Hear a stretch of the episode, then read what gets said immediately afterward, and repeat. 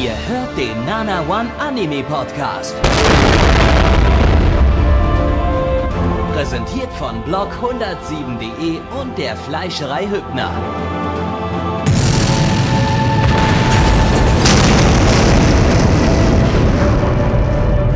Fleischerei Hübner, denn Essen ohne Fleisch ist wie Bauschaum ohne Treibgas.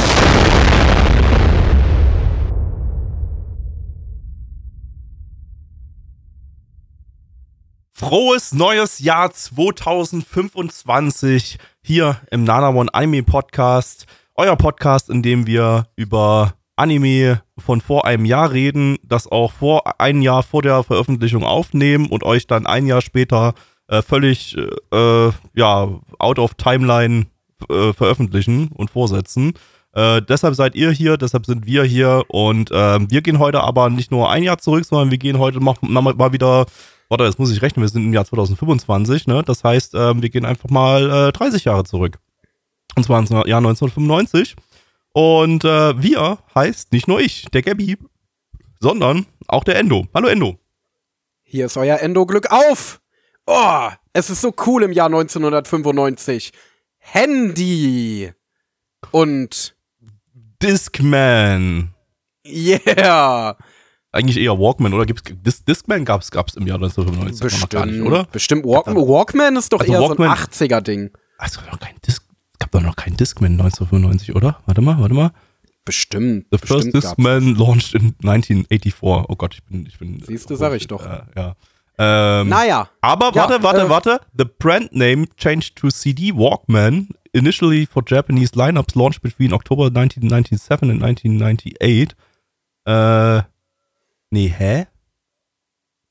Ich bin verwirrt. Okay, das Ding hieß dann Gabby später mal CD. Das, das Ding hieß mal äh, Discman und dann später hieß, hieß es plötzlich CD Walkman. Das habe ich nicht mal mitbekommen. Ich hatte nur einen Discman. Aber ich so glaube, genannt, ich hatte nicht mal einen Discman. Ich hatte, weil ich, weil das nicht von Sony war, sondern ich hatte irgend so einen mobilen CD-Spieler halt. Naja, aber Discman ist doch so ein geflügeltes Wort geworden. So, so ein bisschen wie jeder Ja, ja, Taschentuch, genau. jedes Taschentuch Tempo einfach. Tempo genannt wird. Oder, oder Wasser. wurde auch jedes Selters. Gerät dieser Art. Nee, also ich nenne es Wasser. Viele, viele nennen so Sagst Wasser mit das so? Sprudel Selters. Ich habe aber, ich muss Ist das sagen, so? ich nenne es selber nicht so, aber ich höre viele Leute das so nennen und ich habe aber noch nie Selters hab das noch getrunken. nie ich habe keine Ahnung, wie Selters schmeckt. Ich habe das, glaube ich, auch noch nie irgendwo im Laden gesehen oder so. Ich weiß nicht, was Das, Selters also ist. ich habe das schon mal gesehen. Also ich war kürzlich essen mit einem Kumpel bei einem Japaner hier in Bochum und ähm, da hat der eine Flasche Wasser bestellt und die war von Selters tatsächlich. Ah. Aber ich habe noch nie gehört, dass jemand sagt, äh, ich hätte gern ein Glas Selters oder irgendwie so. okay, Weilorex schreibt naja. gerade, das ist doch nur im Osten so. Dann ist vielleicht, vielleicht ist es wirklich so ein O- Ost- Ostding, äh, dass man hier. Ist Selters aus Ostdeutschland? Warte mal. Westdeutschland. Äh, Selters Wasser aus den Quellen der mittelhessischen Niederselters. Das ist doch nicht mal Ostdeutschland, das Wasser. Also das kommt ja nicht mal aus Ostdeutschland. Warum nennt man dann in Ostdeutschland Selters Wasser Selters? Hä? Das ist ja super Tja. weird. Aber Gabby, wie bist du ins Jahr gekommen? Also mein Jahreswechsel bestand ja daraus, dass äh, wir anderthalb Stunden draußen in der Kälte gestanden und geböllert haben. Beziehungsweise mehr meine Freundin als ich geböllert hat. Äh, ja, das war Anderthalb Stunden, also wart ihr, wart, wart ihr so die. Leute, die dann den ganzen Lidl leer gekauft haben? Oder? Ja, irgendwie schon so ein bisschen. Also ich ja weniger als meine Freundin. Ich bin ja nicht so der Bölleraner. Okay, dann, also boah, dann, dann, dann, dann kannst du mir bestimmt die Frage beantworten, warum? Warum sind dieses Jahr die Leute so dermaßen durchgedreht, dass, dass, dass, dass man hat ja die Videos auf TikTok und so gesehen, diese gottlos langen Schlangen vor. Äh, Moment, Ich weiß es übrigens, nicht. Also, Übrigens, gesagt, dieses Jahr, ne, ihr hört das ja jetzt im Jahr 2025, wir reden gerade über Silvester 2023. Wie gesagt, ne, wir hängen hier ein Jahr zurück. Ähm, aber äh, ja, äh, äh, keine Ahnung. Warum? Also ich bin ja, ich bin ja sowieso nicht derjenige. Wie gesagt, das ist ja mehr meine Freundin, die darauf steht. Ich bin äh, nicht so, also von mir aus kann das auch verboten werden. Ich brauche das nicht. Ich habe überhaupt gar keine Lust, da um Mitternacht da in die Kälte rauszugehen und äh, äh, mir einen Arsch abzufrieren. Da stehe ich lieber am Fenster und guck mir das Feuerwerk an und dann ist gut.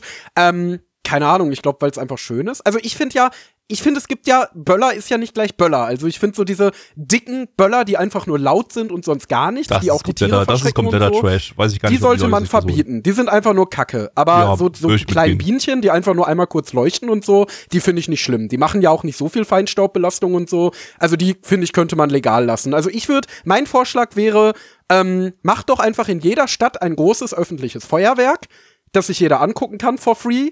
Und verkauf eben diese kleinen Böller, die einfach nur so ein bisschen leuchten. Aber Also- verbiet doch privates Feuerwerk und diese dicken Sprengsätze, so die wirklich niemand braucht.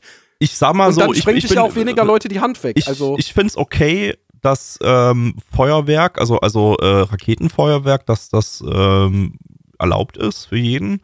Ähm, weil auch das ist ja eher etwas, ähm, naja, äh, vorgesehen ist es, dass es oben in der Luft hochgeht und dann ist das nicht, ist das unten nicht so ultra laut. Ähm, wie so ein Böller oder so, der unten hochgeht. Von daher finde ich, finde ich das voll okay. Und ich finde, das hat auch irgendwie was, wenn du, egal wo du hingehst, wo du durch die Straßen durchschlenderst, du hast überall gehen irgendwelche Raketen hoch und so, das finde ich schon ziemlich cool. Ähm, fand ich als Kind total geil, finde ich immer noch irgendwie ziemlich nice, äh, so, auch wenn jetzt natürlich für Silvester für mich nicht mehr der Hype ist, der es mal als Kind war. Ähm, aber das finde ich immer noch ganz schick. Und Raketen sind halt auch einfach schön. Ähm, aber äh, genauso diese kleinen Sachen wie diese Bienchen und so weiter, so kleine, kleine, kleine Sachen, das ist auch alles voll okay. Ähm, beim Böllerverbot würde ich glaube, würde ich mitgehen. Das ist kompletter Bullshit. Die Dinger machen, die Dinger platzen einfach nur, machen sinnlos lauten Knall. Ähm, ich habe noch nie einen Menschen gesehen, dem das unironisch Spaß gemacht hat, irgendwie so. Also als Kind habe ich die Dinger äh, in Massen einfach weggeworfen, damit es halt knallt. Hab dann irgendwann, ja, ist dann die, die kindliche Dummheit mit mir durchgegangen und ich habe die Dinger irgendwie in irgendwelche Mülleimer reingeworfen, damit es dann nochmal lauter knallt. Dann sind die Dinger in, in Flammen aufgegangen und so weiter und ein Mülleimer hat gebrannt. Äh, die, das, das ist so, so, das, darauf läuft's hinaus. Darauf läuft's am Ende hinaus mit den, mit den Böllern. Und ähm, die eigentlich nerven, nerven die nur. So, ein paar Leute, ein paar einzelne Leute haben da Spaß damit. Äh, alle anderen Leute rennen davor weg, weil wieder irgendwelche dummen Kinder einem die Dinger inzwischen die Beine jieten und so. Und äh, das ist halt, weiß ich nicht, sehe ich keinen Sinn darin. Die machen nichts her, die machen optisch nichts her, die machen akustisch nichts her, außer pff. und äh, ja, verbietet Böller. Da bin ich, da bin ich voll dabei. Und die Armtiere äh, sind, glaube ich, durch die Böller am meisten verschreckt. Alles andere, wie Ja. gesagt, weil es weit weg ist, so was in der Luft hochgeht, ich glaube, das macht Tieren, was ich so beobachtet habe, nicht so viel Angst. Also wählt uns für die weltweit beste Böllerverordnung auf jeden Fall. Yes. Yes. Nee, ansonsten gibt's ja über den Jahreswechsel jetzt gar nicht so viel, über das wir reden können. Also anime-technisch gab's, glaube ich, keine Big News, oder? Also mir wäre zumindest nichts in Erinnerung geblieben. Ansonsten Ähm. hat sich ja jeder so ein bisschen eingekrümelt mehr, sich ein bisschen entspannt gemacht. Ich habe mir AD, Wonka angeguckt. ADN ist mit Simulcast in Deu- Deutschland durchgestartet. Ähm, aber da ähm, werden wir dann, denke ich, drüber Offiziell reden, wenn wir dann die Titel, die Titel durch äh, be be betrachten, die wir. Nee, offiziell noch nicht. Ähm, also die Seite ist aufrufbar in Deutschland, aber gab noch keinen offiziellen Launch. Ähm, aber es gibt schon die ersten zwei, die ersten zwei Simulcasts aktuell ähm, zum Zeitpunkt dieser Aufnahme. Und die werden wir dann natürlich in, der, in, dem, im, in den Season Podcast besprechen. Full Disclosure, Full Disclaimer an dieser Stelle. Ich arbeite nicht mehr bei Crunchyroll, sondern mittlerweile seit äh, Mitte, Mitte letzten Jahres bei ADN. Das heißt, äh, ich mache zwar keine Werbung das dafür. Jetzt ein RDN-Werbepodcast. ein reiner. Genau, das, das, das heißt, auch wie bei AOD und wie zu Crunchyroll-Zeiten, meine Bewertung wird nicht beeinflusst äh, durch meine Arbeit dort. Ähm, wenn ich etwas scheiße finde, gibt es trotzdem die 1 von 10. Und äh, ja, äh, genau, aber dass man das an der Ey, Stelle ich meine, hinterlegt. Ich meine, die Leute glauben uns das mittlerweile, glaube ich, denn alleine heute im Bonus-Content werde ich über einen Anime sprechen, den ich bei Crunchyroll vergangene Season bearbeitet habe, der von mir auch keine Premium-Bewertung bekommen wird. Zwei Anime sogar, die keine Premium-Bewertung bekommen werden, die ich selber noch bearbeitet Boah, habe. ich weiß gar nicht, Wobei wie viel Bonus-Content ich heute habe. Ich glaube, ich habe ziemlich viel. Wie viel hast denn du? oh Gott, ich habe, warte mal, lass mich einmal kurz durchzählen. Eins, zwei, drei, vier, vier Sachen, Ich zähle auch wovon eins aber sehr kurz ist. Na, wo mir die Leute ja nicht nur vorwerfen könnten, dass den generellen Crunchyroll-Bias, sondern auch den ich habe daran gearbeitet Bias, aber nee, äh, ich habe auch schon, ich habe sogar schon an Zeug gearbeitet, das ich gehasst habe. Boah, Digga, ich habe einfach Ähm, sieben Sachen. Von daher, ja, passt das Ich schon. habe sieben Sachen heute. No. Dann lass uns mal schnell einsteigen hier ins Boah. Thema, denn wir haben ja auch noch einiges vor uns, anime-technisch. Das, das, das, Ähm, ich ich glaube aber, ich komme heute trotzdem relativ schnell durch, durchs, äh, durch die, Du durch die Bonus-Content. ähm, Ja, So, gut. 1995, äh, die Frühlingsseason, schließen wir heute ab. Nach sehr langer Zeit, wir haben die ja eine ganze Weile mit uns mitgezogen, weil wir die ja, zwangsläufig, naja, die anderen Seasons waren, waren halt so lang, besonders die Herbst-Season 23. Jetzt haben wir gerade nochmal hier eine Lücke gefunden, wo wir das reinstopfen können. Ähm, eigentlich ist die Winterseason 24 schon gestartet, aber es waren nicht genug Titel zum äh, Redaktionsschluss da. Von daher, ähm, ja, hier an dieser Stelle Ausgabe 4 zu Frühlingsseason 95. Und der erste Titel, den wir jetzt schauen, ist äh, Ike Inachu Takyubu äh, im internationalen Titel The Ping Pong Club. Äh, lizenziert von niemandem. Äh, wer das legal schauen, möchte, der ist so ein bisschen shit out of luck. Äh, es gibt noch ein paar wenige Restbestände der DVD-Komplettbox äh, aus äh, den USA. Äh, unter anderem bei Amazon US ähm, für einen sehr, sehr, sehr, sehr hohen Preis, den wahrscheinlich niemand von euch ausgeben wird. Äh, waren irgend, oh, irgendwie 200 Dollar oder irgendwie sowas für 26 Folgen. Also ähm, will man, glaube ich, jetzt nicht unbedingt. Ähm, von daher, ja, bleiben euch noch Fansubs oder sowas. Ähm, wobei es ja auch keine deutschen Fansubs gibt, die, äh, da wurde mal, mal, ganz früher was angefangen von der, von der Gruppe NTFS. Findet man aber auch nirgendwo mehr was. Die haben irgendwie fünf Folgen oder sowas gemacht und äh, die sind nirgends, nirgends auffindbar. Ja, daher, naja, ist jetzt nicht der am einfachsten zu erhaltene Anime, aber so sieht das halt aus hier im Retro-Podcast. Das Ganze ist eine Manga-Adaption von den beiden Studios äh, Krupa Production und Studio Hibari. Äh, Krupa, Krupa Production, ähm, die hatten wir jetzt hier im Podcast noch nicht besprochen. Wir hatten die mal ein paar Mal in ähm, unserem regulären Retro-Stream, der jeden Sonntag um 20 Uhr stattfindet. Äh, die haben primär so ein paar kurze OVAs in den 80er und 90ern gemacht. Äh, der hier, das Ping Pong Club, ist so deren einziger größerer Titel. Ähm, die haben einen Super Mario Anime gemacht, beziehungsweise mehrere Super Mario Animes, die alle ziemlich schrecklich waren. Die haben wir auch schon im Retro-Stream geschaut. Äh, in den 80ern und 90ern. Äh, ist ein Studio, das ursprünglich 1986 aus Madhouse heraus entstanden ist. Und äh, 1996, also zehn Jahre danach, äh, haben sie sich dann auch, äh, wurde das Studio auch geschlossen wieder äh, und ist auch wieder teilweise in Madhouse aufgegangen. Also der, der Chef des Studios ist dann auch wieder zurück zu Madhouse gegangen. Äh, war also quasi mal so, so zehn, zehn Jahre Abtrünnigkeit. Dann, dann waren die Madhouseler wieder Madhouse. Ähm, Studio Hibari wiederum, äh, heutzutage sind die unter, äh, in der Regel unter dem Titel, äh, unter dem Label Lerche unterwegs. Das sagt wahrscheinlich mehr von euch was. Äh, die hatten wir letztes Jahr mit World Die Star. Äh, aktuell in der Winter Season 24 machen sie Classroom of the Elite Staffel 3. Äh, ja, ich weiß nicht, ich habe keine Ahnung, wo, äh, wann, wann sie entscheiden, dass sie Studio Hibari heißen. Das kommt heutzutage relativ selten vor. Und wann sie entscheiden, dass sie Lerche heißen, das meistens heutzutage vorkommt. Keine Ahnung. Ist auf jeden Fall dieselbe Firma. Ähm, und ja, die bloß verschiedenste Labels für ihre Titel verwendet. Äh, der Manga lief von 1993 bis 1996 in 13 Bänden. Der Anime adaptiert dabei die ersten fünf Bände.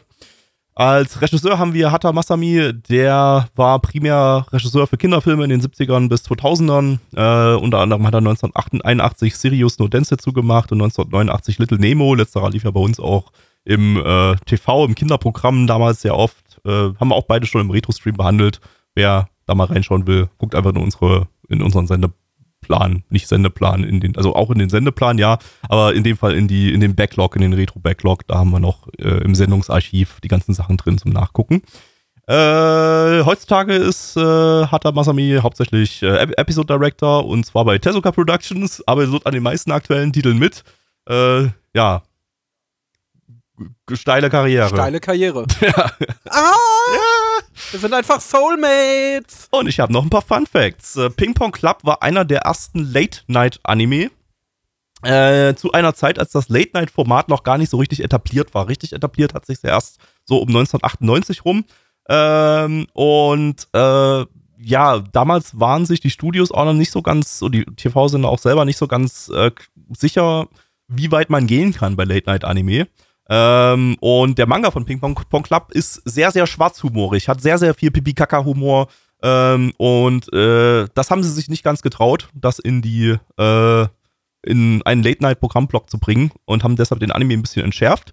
Das hat den Autor des Manga, den Mangaka, ähm, sehr, sehr mad gemacht. Und äh, er hat dann extra ein komplettes Manga-Kapitel angefertigt, in dem er den Anime äh, ja, auseinandernimmt und kritisiert und draufkackt. Ja. Der gute alte Streit zwischen Autoren und ihren Adaptionen. Ja. Ein Klassiker. Ein Klassiker, ja. Gab es auch schon vor 1995. Äh, re regelmäßige Retro-Stream-Zuschauer, die werden sich erinnern. So, wir gucken mal rein. Auf geht's. Bing bong. Pipi Kaka Penis. Vagina Titten Arsch. Kothaufen. Sperma. Gabby, worum geht's? Der Ping-Pong-Club der Inaho Mittelschule äh, ist kurz davor geschlossen zu werden, weil die äh, Mitglieder alle Hurensöhne sind. Und deshalb entscheiden sie sich, eine Idolband aufzumachen, um School Idols zu werden, um genug Geld dran zu schaffen und den Ping-Pong Club zu retten. Und äh, wir begleiten sie jetzt äh, auf dem Weg ins große Love Life Turnier. Tja, dann hoffe ich mal, dass sie mit ihrer Niedlichkeit die Herzen ihres Publikums erobern werden. Mein Um Herz haben sie auf jeden Fall erobert, denn ich fand sie voll kawaii. Ich fand sie auch kawaii und außerdem hatten sie Totemo wunderbare Dance Moves, die mich in ihren Bann gezogen haben. Sie haben geglitzert auf der Bühne. Kira Kira. Ja, ich habe Magie in meinem Herzen gespürt und alle meine Probleme waren wie weggewaschen. Ich habe das Bedürfnis, jetzt sehr viel Geld in das gleichnamige Mobile Game zu stecken und mir alle CDs zu kaufen und zu jedem Konzert zu gehen. Denn das wird mein Leben bereichern, wenn ich den fünften Kredit bei einem shady Hinterhofladen aufnehme, Auf der garantiert Fall- ohne Nachteile kommt. Auf jeden Fall werde ich nächste Woche direkt anfangen, das Sequel Solo Leveling zu schauen. Ja. Aber dann, äh, das, du musst schon vorher das Spin-off noch gucken, ne? Das ist schon plotrelevant. Welches war das? Das Spiel zwischen den beiden Staffeln, Vinland Saga heißt das. Ah, das habe ich aber schon gesehen. Ach so, ja, dann ist schon, dann ist gut. Solange du das gesehen hast, dann wirst Ich bin du da so ein bisschen, ich bin da so ein bisschen unchronologisch reingegangen. Ich habe auf Reddit geschau- ge nachgeschaut, was ist die dümmste Reihenfolge, in der, mir, in der man Ping Pong Club, äh, die Ping Pong Club Saga schauen sollte. Und die Leute haben geschrieben, ähm, erst Solo Leveling, dann, äh, Quatsch, nee, erst, erst Windern Saga, dann Fate Zero, dann Ping Pong Club Folge 1, dann Solo Leveling und dann den Rest Dann von Ping Pong Club. zweiten, ja, aber den zweiten Mobile Suit Gundam Film, wo war der? Äh, den schaut man ganz zum Schluss, glaube ich. Ah, Also in der verstehe. dummen Reihenfolge. Okay. Ja, ja. Nee, eigentlich kommt er eher als zweites, von daher. Genau, genau. Dann, da so macht das am meisten Sinn. Aber da sind auch weiterhin Debatten. Ja, ähm, also möchtest du mal noch mal deine Pointe über die, äh, oder nicht deine Pointe, sondern eher dein Funfact über die, äh, den Werbetext der amerikanischen DVD Ich, loswerden? so, ich, such den, ich will den noch mal ganz kurz äh, konkret raussuchen, ähm, dass ich den auch korrekt wiedergebe. Weil ich glaube, ich habe das vorhin, als wir das im Stream geschaut haben, äh, habe ich das, glaube ich, äh, nicht 100% exakt wiedergegeben. So, hier. Also, da auf der, auf der DVD Collection, äh, die 2002 rausgekommen ist, also vor 22 Jahren, ähm, steht drauf: Sick Humor equivalent to our own homegrown South Park. War es denn Sick Humor equivalent to their own grown South Park? Own homegrown South Park. Ja, ja, genau das. Also kranker Humor, der dem unseres heimischen South Parks ähnelt. Aus der Sicht eines Amerikaners natürlich geschrieben. Ne? Tat Äh, es das? War es das South Park von Japan? Ich würde sagen, nee, lol. Nee, weniger. Also, ähm, Also, South Park-Folgen aus dieser Zeit sind definitiv äh, weniger schlecht gealtert als das hier. Wenn man überhaupt von gealtert reden kann. Aber ähm, ich habe ich hab kein einziges Mal in dieser Folge gerade gelacht, in di- dieser ersten Folge. Also ganz kurz nochmal, ähm, natürlich haben wir jetzt so gerade am Anfang ähm, möglicherweise ein paar, äh, ein bisschen liberal die, die Story zusammengefasst ähm, und auch die Zusammenhänge. Ähm, Im Prinzip ist die erste Folge zumindest von dem Ding und ich denke mal, die, der ganze Anime eine Aneinanderreihung von dummen Pipi-Kaka-Humorwitzen, die, naja, also eigentlich ist Pipi-Kaka-Humor ja manchmal ganz witzig, die aber hier überhaupt nicht, überhaupt nicht zünden. Aber so, so wirklich so gar nicht. Also wir haben Witze, die, die, die Witze hier funktionieren so. Charakter stinkt. Andere Charaktere finden das eklig, dass der stinkt. Ziehen ein komisches Gesicht, weil er stinkt. Das war's. und sie sind alle wahnsinnig horny auf ihre Mitschülerinnen. Und Ja. dann liegen die alle bewusstlos im Clubraum. Und dann gehen sie dahin und öffnen die Blusen und äh, gucken unter die Röcke und sind erregt, Richtig. weil sie bewusstlose Mädchen sehen.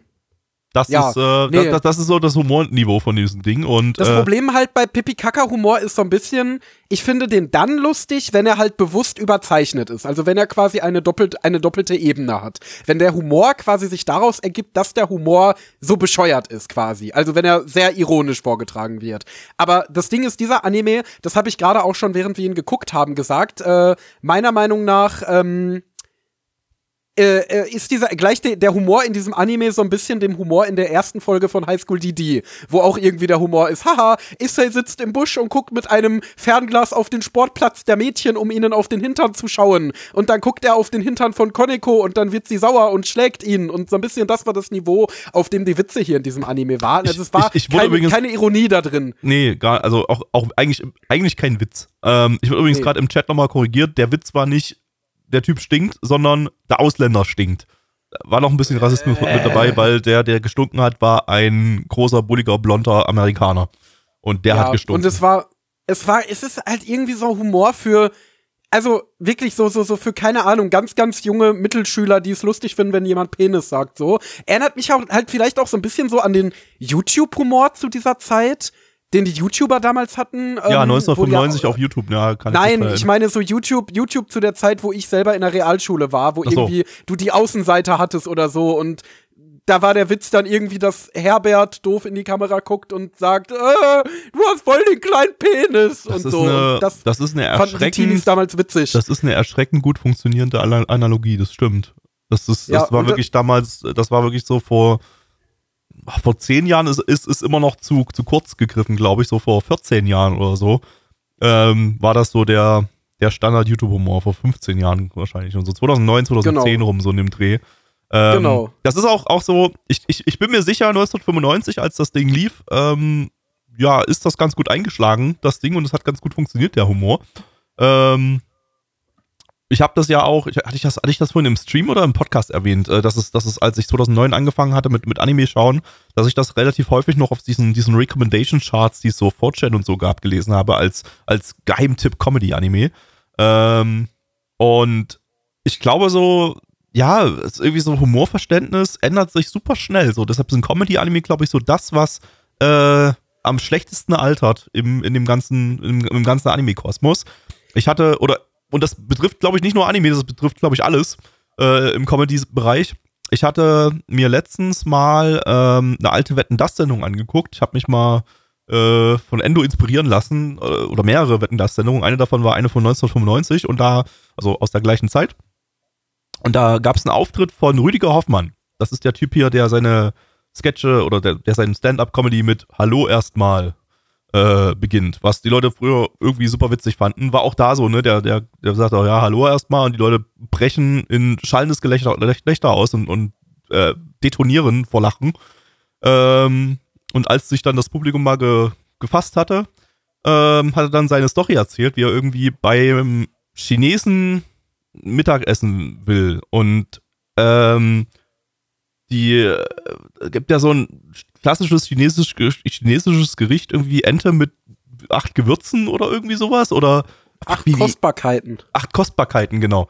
Und war es acht Kostbarkeiten? Ich glaube, es war acht Kostbarkeiten. Ähm, und ähm, da waren aber nur sieben Kostbarkeiten drauf. Und das war der Witz, den er dann über eine, 20 Minuten oder so gezogen hat. Und ich habe kein, ich, ich habe das nicht mal verstanden. Ich habe nicht, ich habe nicht mal verstanden, warum die Leute komplett gestorben sind, als er gesagt hatte, von den acht Bar- Kostbarkeiten waren aber nur sieben auf dem Teller. Und dann hat er halt erzählt, wie er so mit der Kellnerin da rumdiskutiert hat, was denn, wo denn die achte Kostbarkeit ist. Und äh, auch da waren so, ich kann ich, ich kann ich kann es leider nicht komplett rezitieren, aber da war, da, ich habe nichts verstanden davon. Ich habe das den Humor überhaupt nicht kapiert. Ich, es, es, es war, das war komplett absurd und wir haben das zu fünft oder so geguckt. Niemand, niemand bei uns im Raum hat das, hat das verstanden. Vielleicht sind wir alle sehr, sehr dumm und wir sind auch alle sehr, sehr dumm. Aber äh, ich glaube einfach, 1995 hast du über Dinge gelacht, die heutzutage einfach, einfach heutzutage nicht funktionieren, weil die Gehirne völlig anders gepolt sind und du völlig andere Eindrücke im Leben irgendwie hattest, äh, sodass jetzt irgendwie, ich glaube, so 95 war einfach schon der Besuch in einem chinesischen Restaurant irgendwas Absurdes für die Leute, was halt überhaupt nicht alltäglich ist. Während man heutzutage halt überall in verschiedensten äh, Gefilden der Welt äh, in seiner Stadt essen geht. Äh, weil es heutzutage absolut Standard ist, sich nicht, nicht nur von, von deutscher Hausmannskost zu ernähren. Äh, aber damals war das halt schon irgendwie was Wildes und was Exotisches und dann hat er halt irgendwie irgendwas erzählt da mit irgendwelchen Witzen, die nicht mal irgendwie Sinn ergeben, weil sie irgendwie annehmen, dass in China irgendwas so und so ist, im Gegensatz zu so und so, aber es ist eigentlich gar nicht so und so, wie, wie wir heute wissen.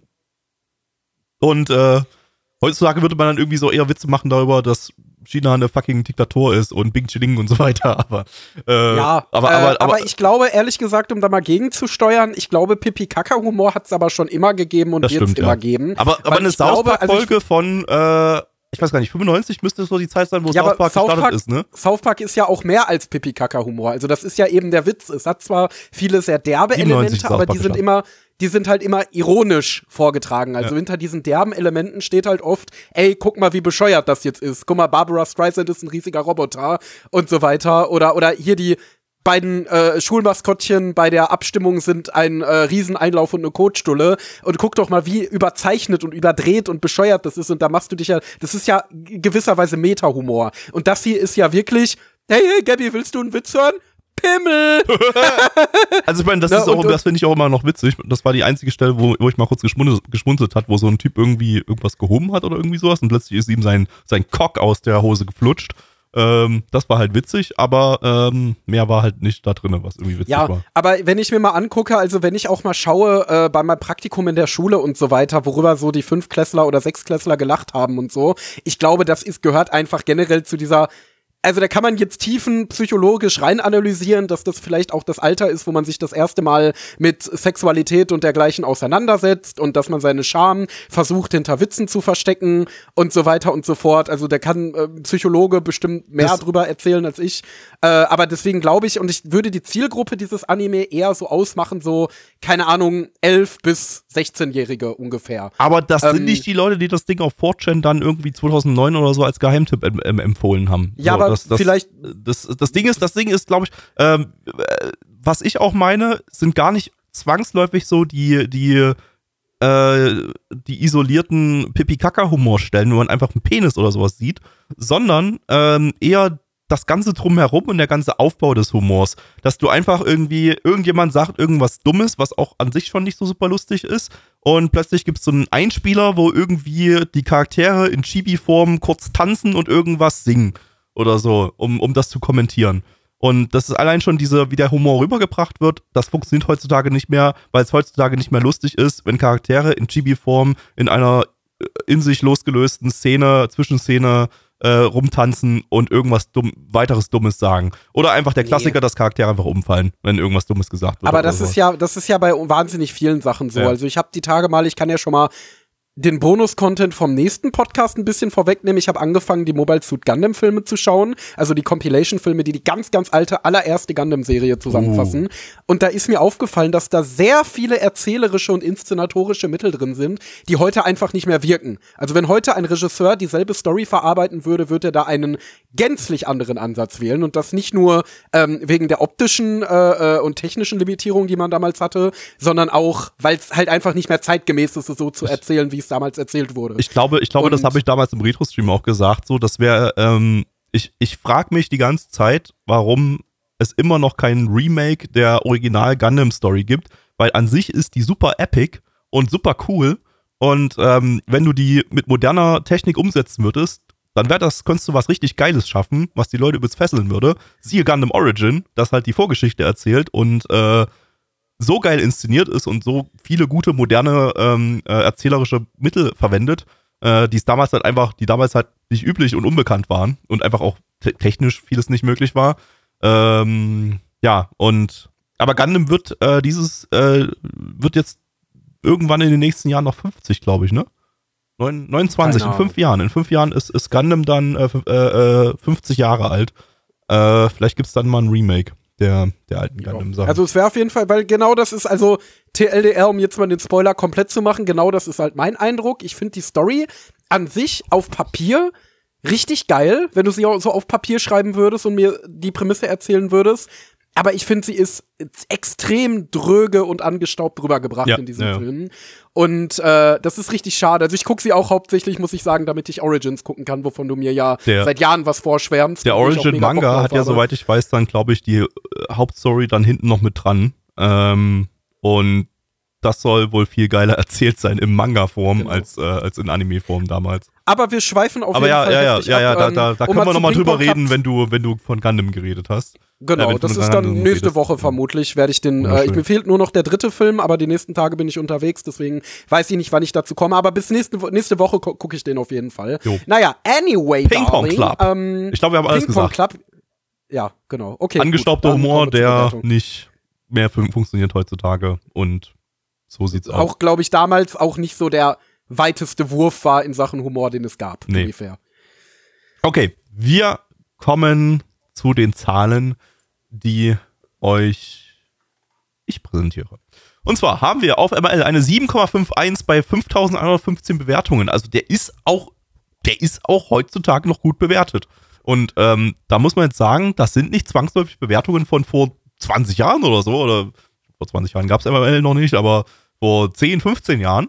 Äh, dass, äh, denn die meisten Retro-Anime sind eigentlich ziemlich aggressiv bewertet auf MRL, weil die eben doch eher nach heutigen Maßstäben äh, da vorgehen und ein alter Titel selten mal über eine 7 heraus, hinauskommt, wenn, wenn nicht überhaupt über, über eine 6.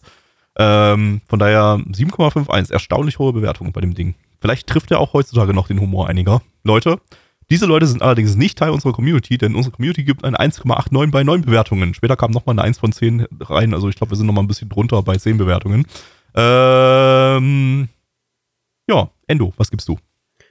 Ja, also äh, ich fand's jetzt nicht aggressiv, also es hat mich nicht komplett wütend gemacht, aber es war schon wirklich sehr scheiße. Also ich habe in dem Ding eigentlich nichts so wirklich gefunden, das mir gefallen hat. Der Humor war komplett äh, äh, ja komplett kacke und stumpf vom Inhalt her. Er war scheiße delivered. Ähm, optisch hat das Ding auch wirklich keine Bäume ausgerissen. Charaktere waren nicht ansatzweise sympathisch oder sonst was. Ich gebe eine 2 von 10, äh, kann weg. Gabby. Ja, ich gebe äh, ich geb auch eine 2 von 10 aus dem Grund, weil es mich jetzt nicht ag aggressiv gemacht hat. Ähm, es war eher so eine Faszination darüber, wie unlustig ist da, ich das finde. und das hat dann so einen minimalen Unterhaltungswert ausgemacht. Und es gibt halt so einen kleinen Bonuspunkt für den, für den Penis, weil ein Penis ist immer lustig. Ähm, aber ja, das, das war's im Prinzip. 2 von 10. Mehr ist da nicht drin. Wir kommen zum zweiten Anime heute und jetzt wird's buddhistisch. Und zwar mit Ningen Kakume. Ähm, lizenziert von niemandem. Hier gibt's auch keine legale Veröffentlichung. Äh, wer das schauen möchte, der muss hier auf äh, Fansubs zurückgreifen, die, glaube ich, auch gar nicht fertig sind bis jetzt, weil das ist ein ganz, ganz frisch gestartetes Fansub-Projekt. Ähm, wo die erste Folge, glaube ich, erst vor ein paar Wochen äh, veröffentlicht wurde. Genau, im, im November 2023 wurde, wurde gerade mal die erste Folge davon gesubbt und die Fansub-Gruppe hat da, also die englische Fansub-Gruppe hat das noch nicht weitergemacht. Äh, ist aber anscheinend nicht gedroppt. Ähm, ja, genau. Äh, eine Adaption eines Romans äh, der buddhistischen Sekte Soka Gakkai. Zum Fick.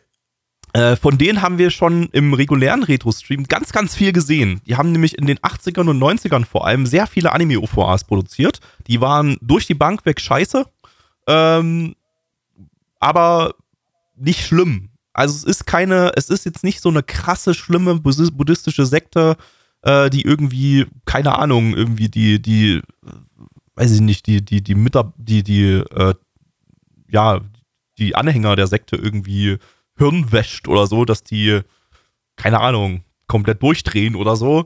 Ähm, nee, das ist, es ist tatsächlich, die sind so äh, bodenständig, dass man sie vielleicht nicht wirklich als Sekte sogar bezeichnen könnte, sondern vielleicht eher als Religionsgemeinschaft oder so, mit, mit so sektenähnlichen Ideen. Äh, aber ja, eigentlich relativ harmlos. Das äh, hat auch dazu geführt, dass sie eben mit diversen Anime Animationsstudios äh, damals äh, Anime produzieren konnten. Hier in dem Fall mit Toei Animation, die haben das Ding produziert. Äh, Toei hat mal zuletzt im Herbst 2023 ähm, bei dem äh, Prequel, äh, bei dem Precure Spin-off Power of Hope, Precure Full Plume Und äh, hier im Retro-Podcast zuletzt im Frühling 2000 äh, mit Digimon Adventure Zero Two. Äh, ja, und das Ding adaptiert hier eben ja so, eine, so einen Roman, wo so diverse buddhistische Lehren des Sektenführers oder des Religionsgemeinschaftsführers äh, da eben untergebracht wurden. Und äh, jede Folge erzählt quasi so eine eigenständige Geschichte mit einer buddhistischen Lehre über, über die, ich glaube, über die Ursprünge dieser Sekte, Religionsgemeinschaft, wie auch immer. Als Regisseur haben wir hier Katsumata Tomohado, der Regisseur von Cap Future und äh, diversen Yamato-Movies, äh, die damals äh, in den 70ern und 80ern zur alten Yamato-Serie produziert wurden. Ja, ansonsten gibt es hier nicht großartig irgendwas zum Staff zu sagen. Alles unspektakulär. Ähm, ja, wir gucken mal rein und werden euch danach erzählen, ob wir jetzt äh, dieser Sekte oder Religionsgemeinschaft, der Soka Gakkai, beitreten werden. Auf geht's. Mache einen kostenlosen Persönlichkeitstest. Leute, ich muss euch sagen, wir sind nicht nur erleuchtet, nachdem wir das jetzt geschaut haben. Wir haben unsere persönliche innere menschliche Revolution erlebt. Endo, wie war deine menschliche Revolution? Ja, also es war, was habe ich Scheiße, ja, schreibe ich das Stelle, das war das war das Bei Endo war die menschliche Revolution ein Schlaganfall, tut mir leid. Äh, Das ist deshalb, äh, ich, äh, ich hau mal kurz auf ihn drauf, dann kann er euch die Storybeschreibung zusammenfassen, das klappt dann meistens, wie bei so einem alten Fernseher. Ja, also meine menschliche Revolution besteht auf jeden Fall daraus, dass ich nun ein komplett neuer Endo bin. Ich bin jetzt Endo 2. Es ist soweit. Das Sequel zu Endo ist endlich erschienen. Nice. Und ihr werdet in den kommenden Wochen und Monaten erfahren, was für neue Features es nun gibt.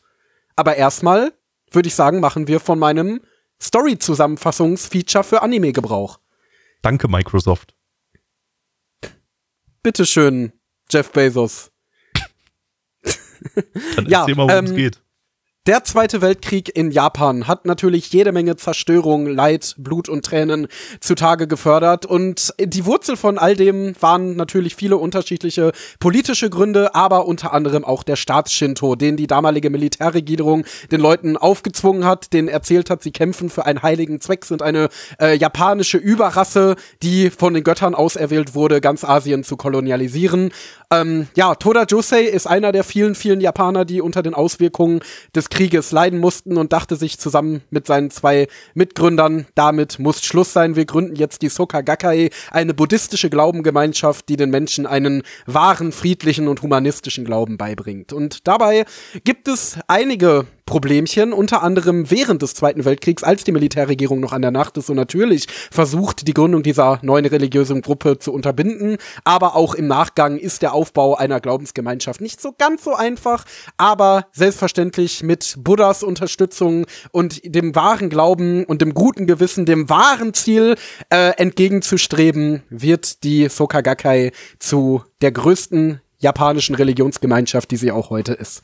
Ja, Gabby, hast du nach diesem Anime Bock, dich der Soka Gakkai anzuschließen? Äh, ich hab, ich hab, hab schon.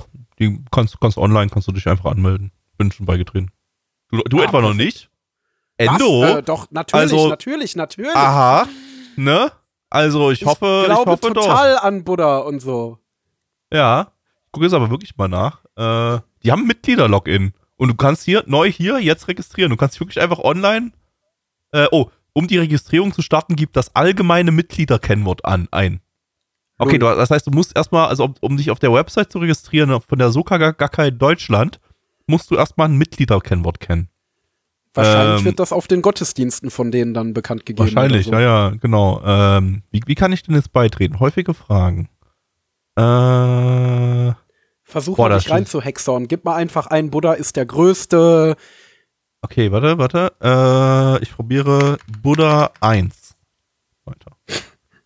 Das Nicht, wäre nicht, lustig, nicht gültig. Okay, Buddha 2. Auch nicht gültig, ich gebe auf. Das ist mir zu komplex. Ähm, aber Ähm, wie, wie kann ich denn beitreten?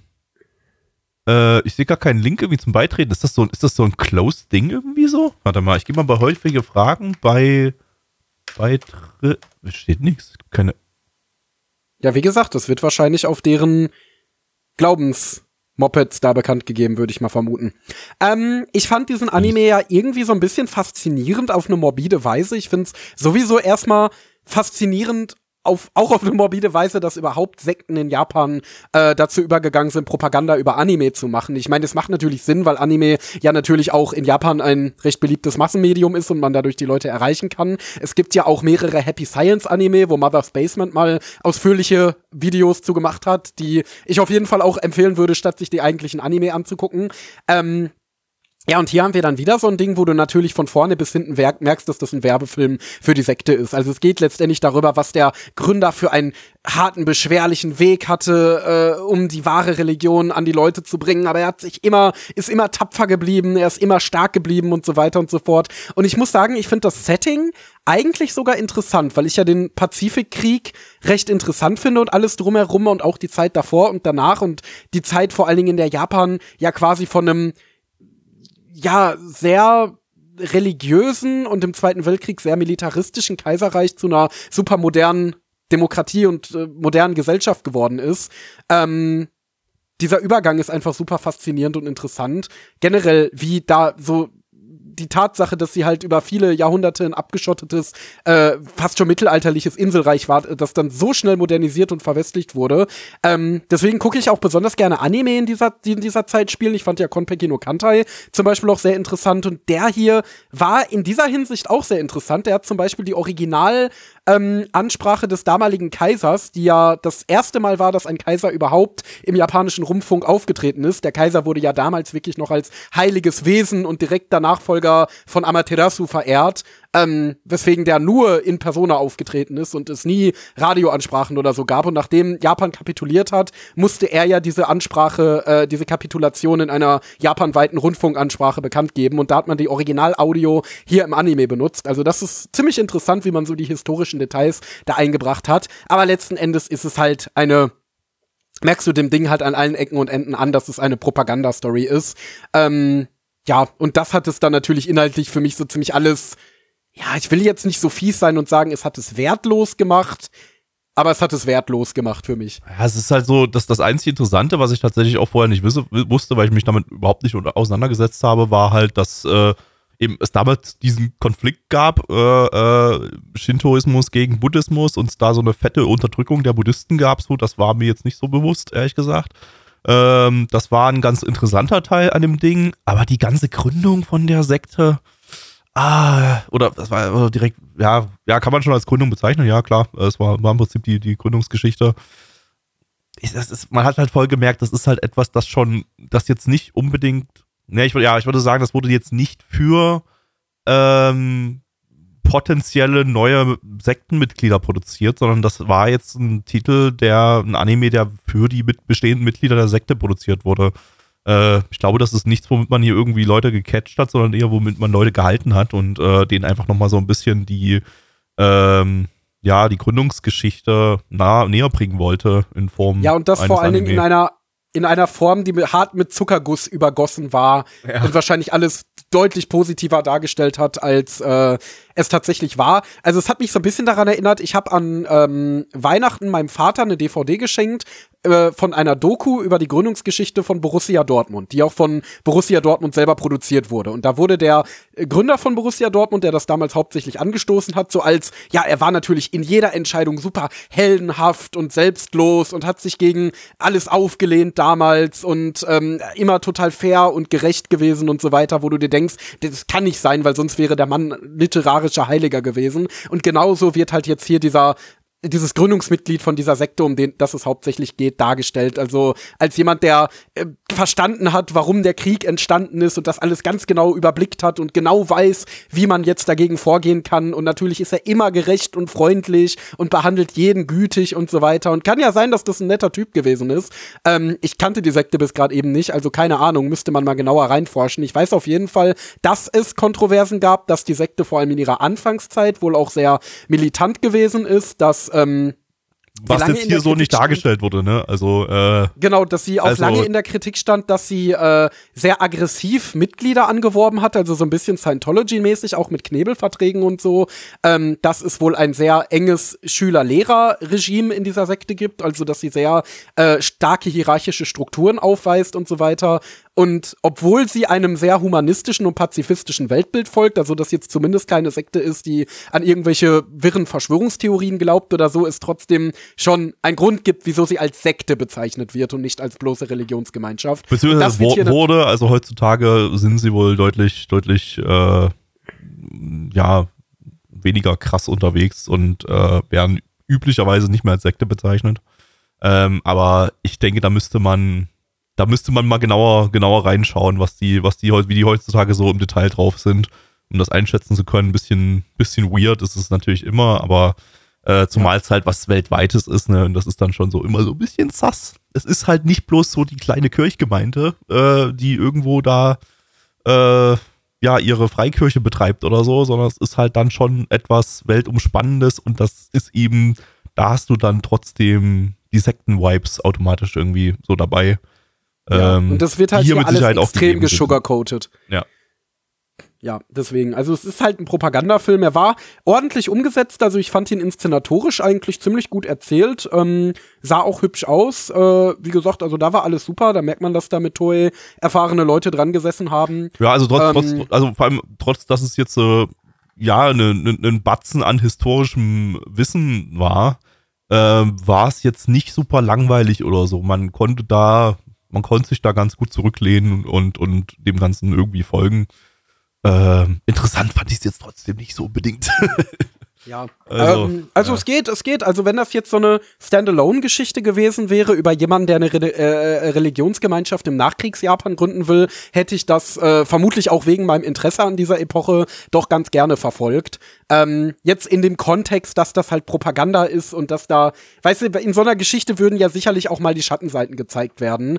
Äh, und weil das Propaganda ist und ich weiß, dass die da nicht gezeigt werden und wahrscheinlich mir da die ganze Zeit jetzt 20 Folgen lang nur erzählt wird, wie toll diese Gemeinschaft ist, ähm, würde ich es auch nicht weiter gucken.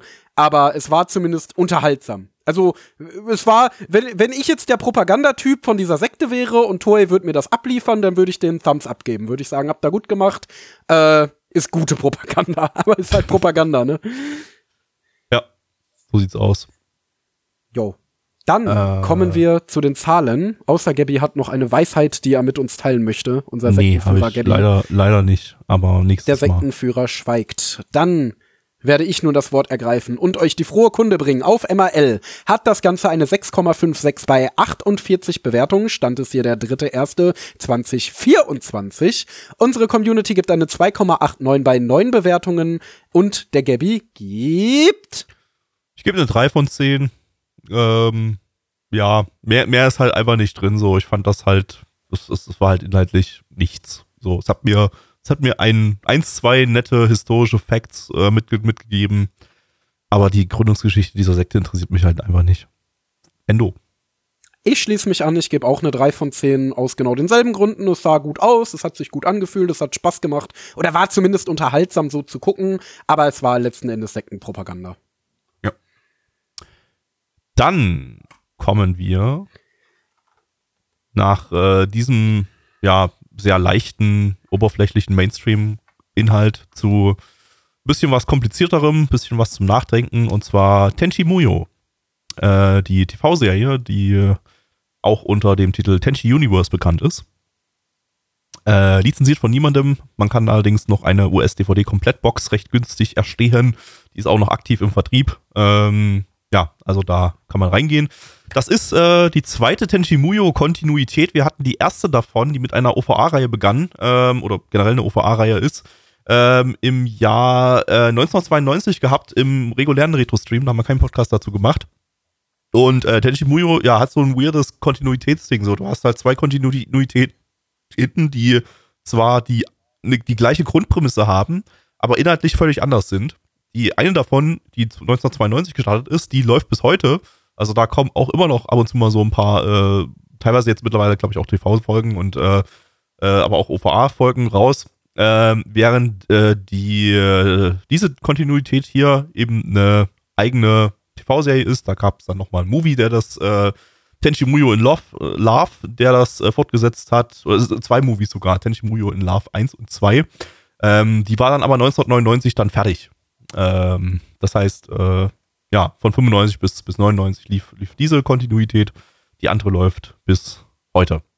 Ähm, wir haben ja auch ein komplett anderes Produktionsteam, allerdings dieselben Studios, und zwar AIC und Oniro, die auch schon zusammen die äh, 1992er Serie produziert haben. Ähm, und im Frühling 1995 hier in dieser Podcast-Reihe, also hier in dieser Season, hatten wir schon mal von diesem von dieser Studio-Kombo El Hazard, das auch vom selben Autor ist, äh, Tsukimoda Ryoe. Der ist nicht der Autor von äh, der 1992er Original Tenchimuyo-Serie, sondern von dieser zweiten Kontinuität hier. Ist außerdem der Autor auch von Noir.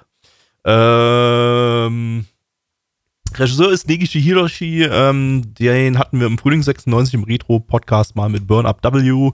Außerdem hat er bei diversen weiteren Tenchimuyo-Titeln auch von der anderen Kontinuität äh, Regie geführt. Ähm, und äh, beim Soundtrack haben wir Nagaoka Seiko, der Komponist von dem Strike Witches Soundtrack, der sehr, sehr großartig ist. Schaut Strike Witches. Äh, ja, ansonsten gucken wir mal rein. Wir gucken mal, ob unser Gehirn das verarbeiten kann, weil wird schon, glaube ich, sehr, sehr komplex jetzt werden. Auf geht's. Boah, also Leute, ihr glaubt einfach nicht, was mir passiert ist seit der letzten Podcast-Aufnahme. Das ist unglaublich. Hört es euch mal an. Also folgendes. Es ist einfach ein Alien-Mädchen vor meinem Haus in die Berge gefallen, während ich da spazieren gegangen bin. Ja. Und das hatte pinke Haare und einen Schwanz und laberte irgendwas von wegen, sie, kommt vom Planeten Deviluk. Und dann habe ich sie erstmal mit nach Hause genommen, äh, hab ihr was zu essen gegeben, dann sollte sie mir erzählen, was los ist. Geht die ins Nebenzimmer, zieht sich plötzlich ein Leopardenbikini an. Unglaublich, ne? Und dann Wild. eröffnet sie mir, sie ist einfach nicht nur ein Alien, sondern auch ein Dämon. Ja, ja. Und dann, dann kam noch ein weiterer Alien-Dämon im Leopardenbikini und wollte die erste wieder einfangen. Und dann hat sie das aber nicht geschafft und musste jetzt auch auf der Erde bei mir bleiben. Und sie möchten zufälligerweise beide meinen Hahn. Und jetzt sitzen wir hier zu dritt, nehmen diesen Podcast auf und wollen einfach nur von Gabby wissen, worum es im Anime gerade ging. Und Gabby sagt, das hat doch der Endo gerade schon erzählt. Deshalb spare ich ah, mir jetzt einfach die Story-Zusammenfassung. das ist ja eine total unrealistische Geschichte, die niemandem jemals passieren würde. Nee, auf gar keinen Fall deshalb ist es auch ein Anime, weil Anime geben unrealistische Geschichten wieder, die niemandem jemals passieren würde, wie zum Beispiel bei Ningen Kakome. Ja. richtig, richtig, so ist das. Aber hier naja. hat man eine sehr realistische Story, im Gegensatz zu Ningen Kakome, die definitiv so passiert ist. Und zwar in zwei Kontinuitäten, auch in der Realität. Ja. Ähm, ich habe übrigens vorhin, ich dachte vorhin, irgendwie mir ist vorhin noch eingefallen, es gibt ja auch noch ein Isekai Tenchimuyo. Ähm, Isekai, ich habe schon wieder, schon wieder geschlossen, wie es heißt, aber irgendwie War on Gemina war der, war der englische Titel. Und ähm, ich dachte, das wäre noch eine dritte Tenchimuyo-Kontinuität, aber dann habe ich bei AniDB reingeguckt und das ist mittlerweile als Sequel zur 2021er ähm, fünften Staffel der ersten Kontinuität gelistet. Das heißt, äh, diese Isekai-Sache da ist Teil der ersten Kontinuität. Wild. Richtig wild. The Virgin Nasuverse Complexity The Chat Tenchimuyo Complexity. Ja, da, da, da Fate verplasst da Fortnite ja, einfach. Absolut.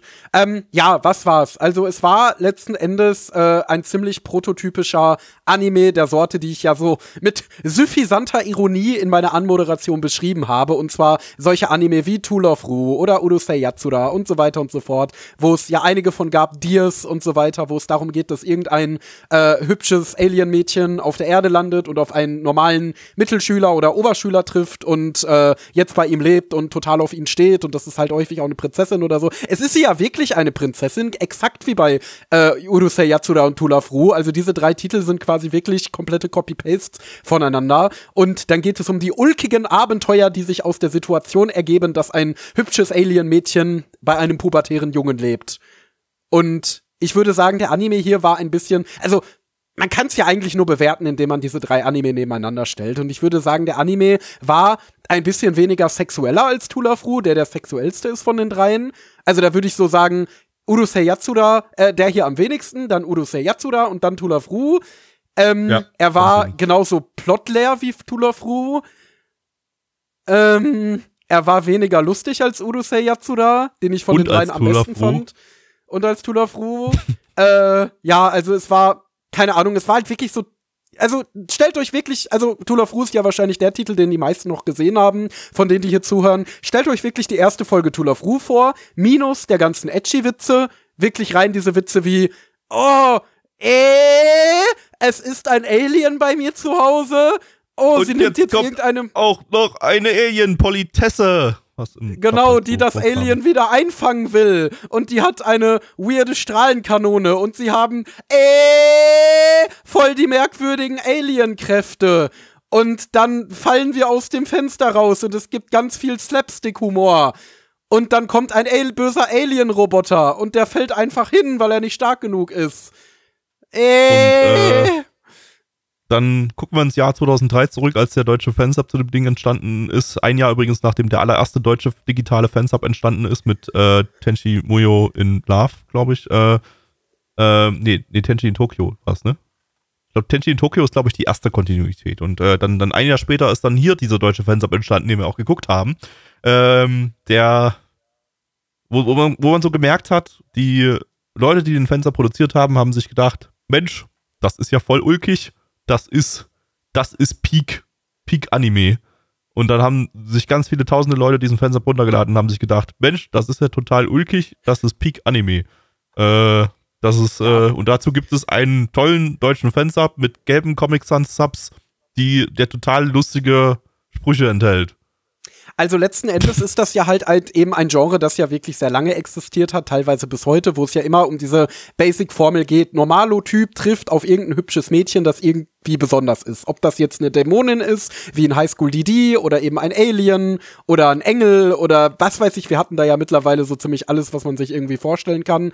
Ähm, ich gucke momentan Junas Geisterhaus, da ist es ein Geist äh, und so weiter und so fort. Das ist ja nun mal eine Formel, die vielfach angewandt wurde und die jeder Anime-Fan ja auf die eine oder andere Weise kennt. Ähm, ja, ich finde, diese Serien haben halt das unterschiedliche Qualität, aber was ja feststeht, das ist halt Brain-Off-Unterhaltung vormalig für Teenager und Junggebliebene, wie mich. Ähm, ich fühle mich irgendwie jetzt wie so ein Opa, der die Simpsons guckt oder so. Ähm, ja, nee, ähm, und viel mehr steckt da letzten Endes auch nicht hinter. Es ist halt super seichte Comedy-Unterhaltung mit einem leichten Wish-Fulfillment-Element, wo sich dann der jugendliche Zuschauer denken kann, ach, ich hätte auch gerne ein hübsches Alien-Mädchen, das bei mir wohnt. Und äh, das war's. Und ich würde sagen, das hier ist zwischen all diesen Titeln halt einer, der noch am wenigsten Innovation oder Interessantes mitbringt, sowohl was die Umsetzung als auch den Inhalt angeht. Aber ich glaube, das liegt letzten Endes daran, dass das Genre damals ja noch nicht so ausgelutscht war, wie es heute ist. Also damals, das haben wir ja auch schon bei der äh, Podcast-Aufnahme zum Urusei Yatsura Remake gesagt, dass heutzutage diese Stories natürlich wahnsinnig basic und langweilig wirken. Ähm, bei Urusei Yatsura wurde es noch so ein bisschen durch die tolle Umsetzung von David Production gecarried, beim Remake zumindest. Ähm, ja, und hier ist es halt letzten Endes das Ding in seiner Reihenform. Und was soll ich dazu sagen? Es offendet mich nicht. Es ist immer wieder ganz interessant, wie, äh, woher diese ganzen Tropes, die man ja auch heute noch in solchen Serien hat, äh, herkommen. Wie eben zum Beispiel, das hatte ich auch gerade schon zu Gabby gesagt, während wir das geguckt haben, ähm, wie zum Beispiel dieser Trope von wegen, es kommt jemand, um diese Person einzufangen, wie jetzt hier das Alien, und sie scheitert daran und dann muss sie auch da bleiben.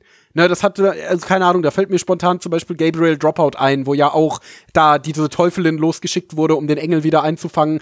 Ähm, und dann musste sie auch auf der Erde bleiben und so. Und das hast du ja ganz oft bei solchen Serien der Marke, jemand kommt aus einer anderen Welt in die normale Welt. War das nicht auch bei The Devil is a Part-Timer, wo diese Abenteurerin da auch dem Teufel nachgefolgt ist und dann musste Ja, sie ja, auch genau. Die wurden, die wurden alle gemeinsam Isekite, wenn man das Genau. so nennen möchte. Also ja, für die, aus deren Sicht war es dann eine Isekai-Welt, ja. ja, ja, genau. Genau, und, und das ist halt einfach, deswegen Oder, aus solcher oder Sicht wir sind hatten solche. äh, vorletzte Season erst. Ach nee, nee, nee, nee, stimmt, das war was anderes. Ähm, vor, vorletztes, aber na gut, kann man vielleicht auch so zählen hier. Vorletzte Season hatten wir dieses Level 1 Demon Lord and One Room Hero, äh, wo der Demon Lord äh, als kleiner Goblin äh, wiedergeboren wurde nach, nach tausenden Jahren und dann, nee, ich glaube nicht tausende Mhm. Jahre, waren glaube ich bloß 20 Jahre oder irgendwie sowas. Ähm, ja, da war ich ja nicht dabei. und Nee, sich genau, dann einnistet. Aus solcher Sicht ist es dann halt interessant, mal solche Serien zu sehen, aber das haben wir ja ganz oft schon festgestellt, das haben wir ja auch bei Love Hina festgestellt. Ähm, und, und eben auch hier, ja, mehr als eine Folge finde ich, Nee. kann man sich nicht mehr davon geben. Und wenn du, Kann man übrigens alles, alles, kann man übrigens alles auch zur 92er Serie so sagen. Die ist, die ist, fühlt sich genauso an, auch wenn das inhaltlich ein bisschen anders ist, aber. das ist genau halt echt die. Frage, wieso mussten, hatten sie das Bedürfnis, da noch eine zweite Kontinuität Ich aufzumachen? Ich habe, ich glaube, wenn das weil das sowieso einfach, schon so ich glaub, plotleer das, ist auch. es ist, glaube ich, einfach so explodiert im Hype dieser Titel damals, äh, weil damals war es halt, war es halt doch irgendwie was Besonderes oder so, auch wenn es das mit Urusei Yatsura schon viel früher gab, aber weiß ich nicht, was dann jetzt hier so den, den, den großen Hype verursacht hat. Ähm, wahrscheinlich einfach, weil der Markt insgesamt noch nicht so übersetzt, übersättigt war. Und Ja. ähm, dann wollten sie das Ding wahrscheinlich nochmal ins TV bringen und dann an, anstatt äh, diese OVA-Episoden, die bis dahin produziert waren, sein. einfach, einfach in die sein. TV-Slots reinzuwerfen, haben sie dann einfach eine komplett neue Serie mit komplett neuem Autor und neuen Das Team war ja produziert. wahrscheinlich auch wahnsinnig ertragreich, weil das war ja so die Zeit, wo das alles anfing mit Charakter-CDs und Figuren und Dakimakuras und so weiter und so Ja, ja. fort. Ähm, das war ja, da war ja damals bestimmt eine gewisse Goldgräberstimmung, als die festgestellt haben, dass sich mit sowas Geld verdienen lässt. Ähm, ja, genau. Deswegen, also wenn ihr Bock auf so einen Titel habt, würde ich heute sagen, ja, es ist aus, ich nenne es mal historischer Sicht ganz interessant, aber wenn ihr Bock auf so einen Titel habt, dann schaut doch Jonas Geisterhaus, dann schaut doch Tula Fru, dann schaut doch irgendeine der Serien, die dem noch irgendwas hinzufügen.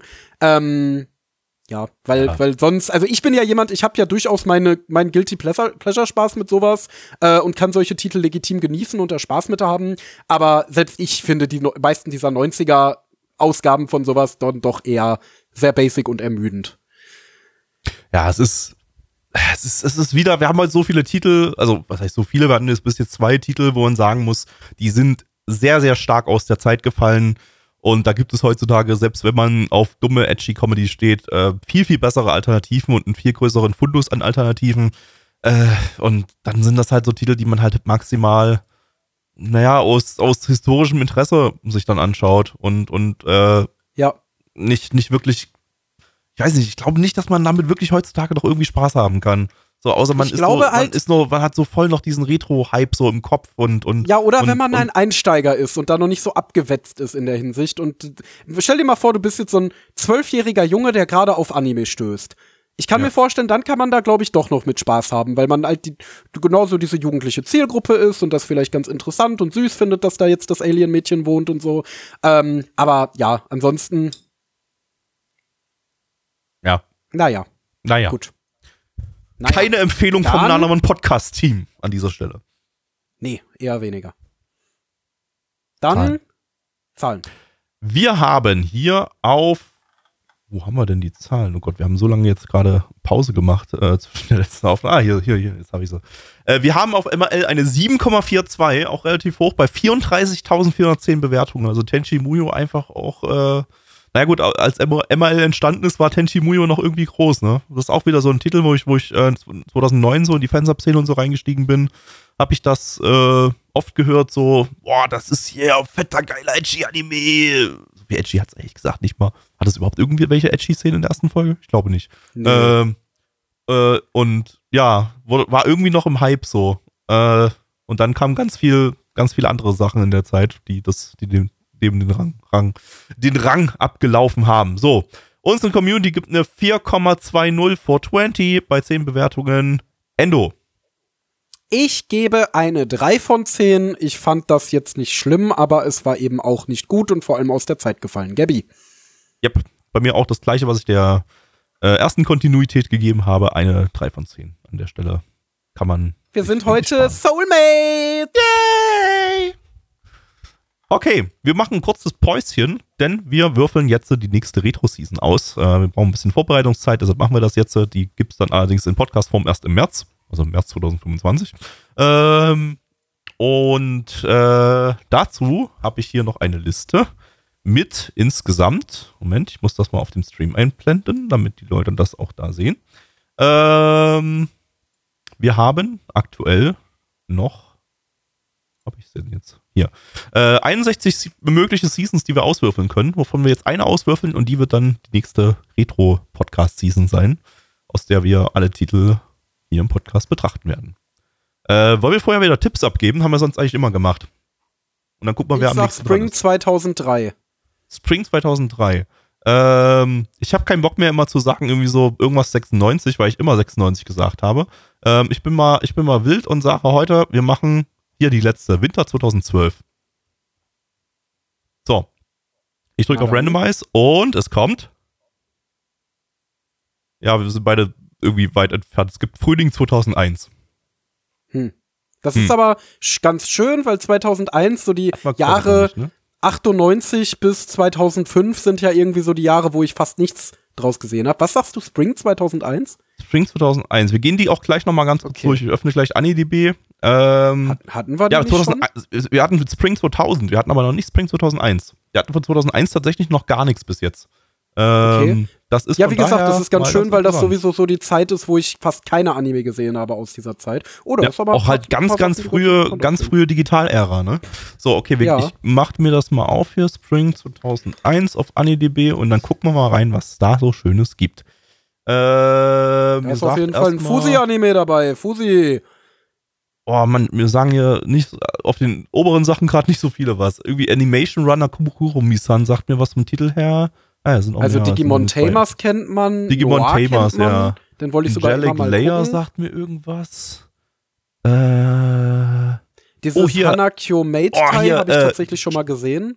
Jungle wa Itsumo Hare no Chigu. Das ist so ein Titel, den habe ich ganz oft äh, damals auch 2009 aus diesen, auf diesen 4chan äh, Recommendation Charts gesehen als so ein, so ein, so ein Geheimtipp-Ding.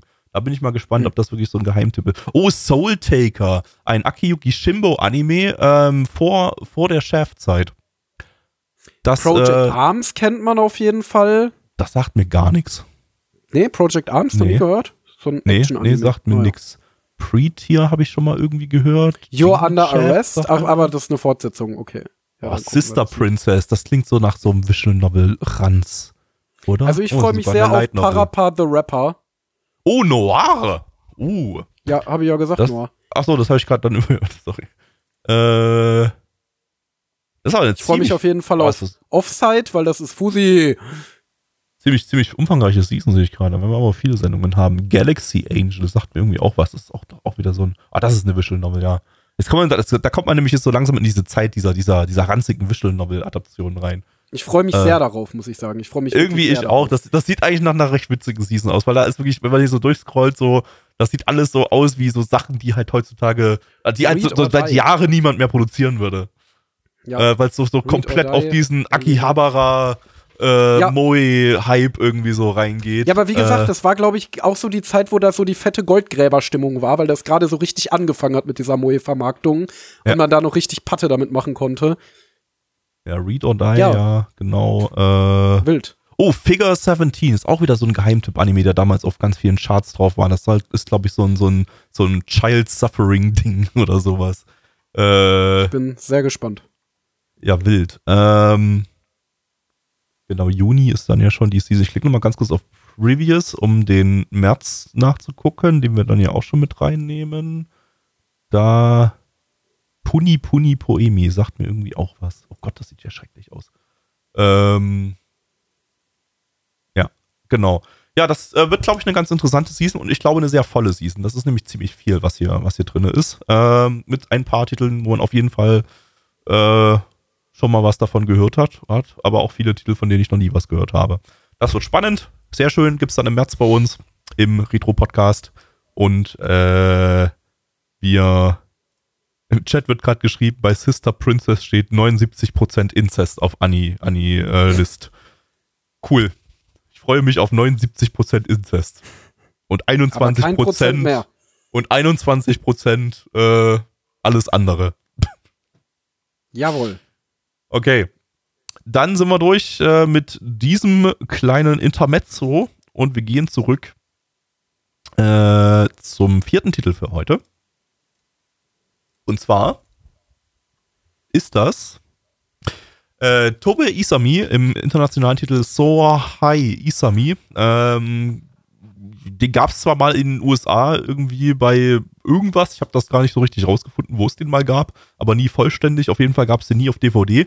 Deshalb äh, und auch nicht im Streaming. Von daher gibt es euch keine, gibt's keine andere Möglichkeit, wenn ihr den schauen wollt, als auf Fansubs zurückzugreifen. An der Stelle auch wieder. Ähm, ein Original-Anime vom Studio Group Tuck. Die äh, hatten wir jetzt hier in der Frühlingsseason 95 schon zweimal mit Bono Bono und Street Fighter 2 Victory.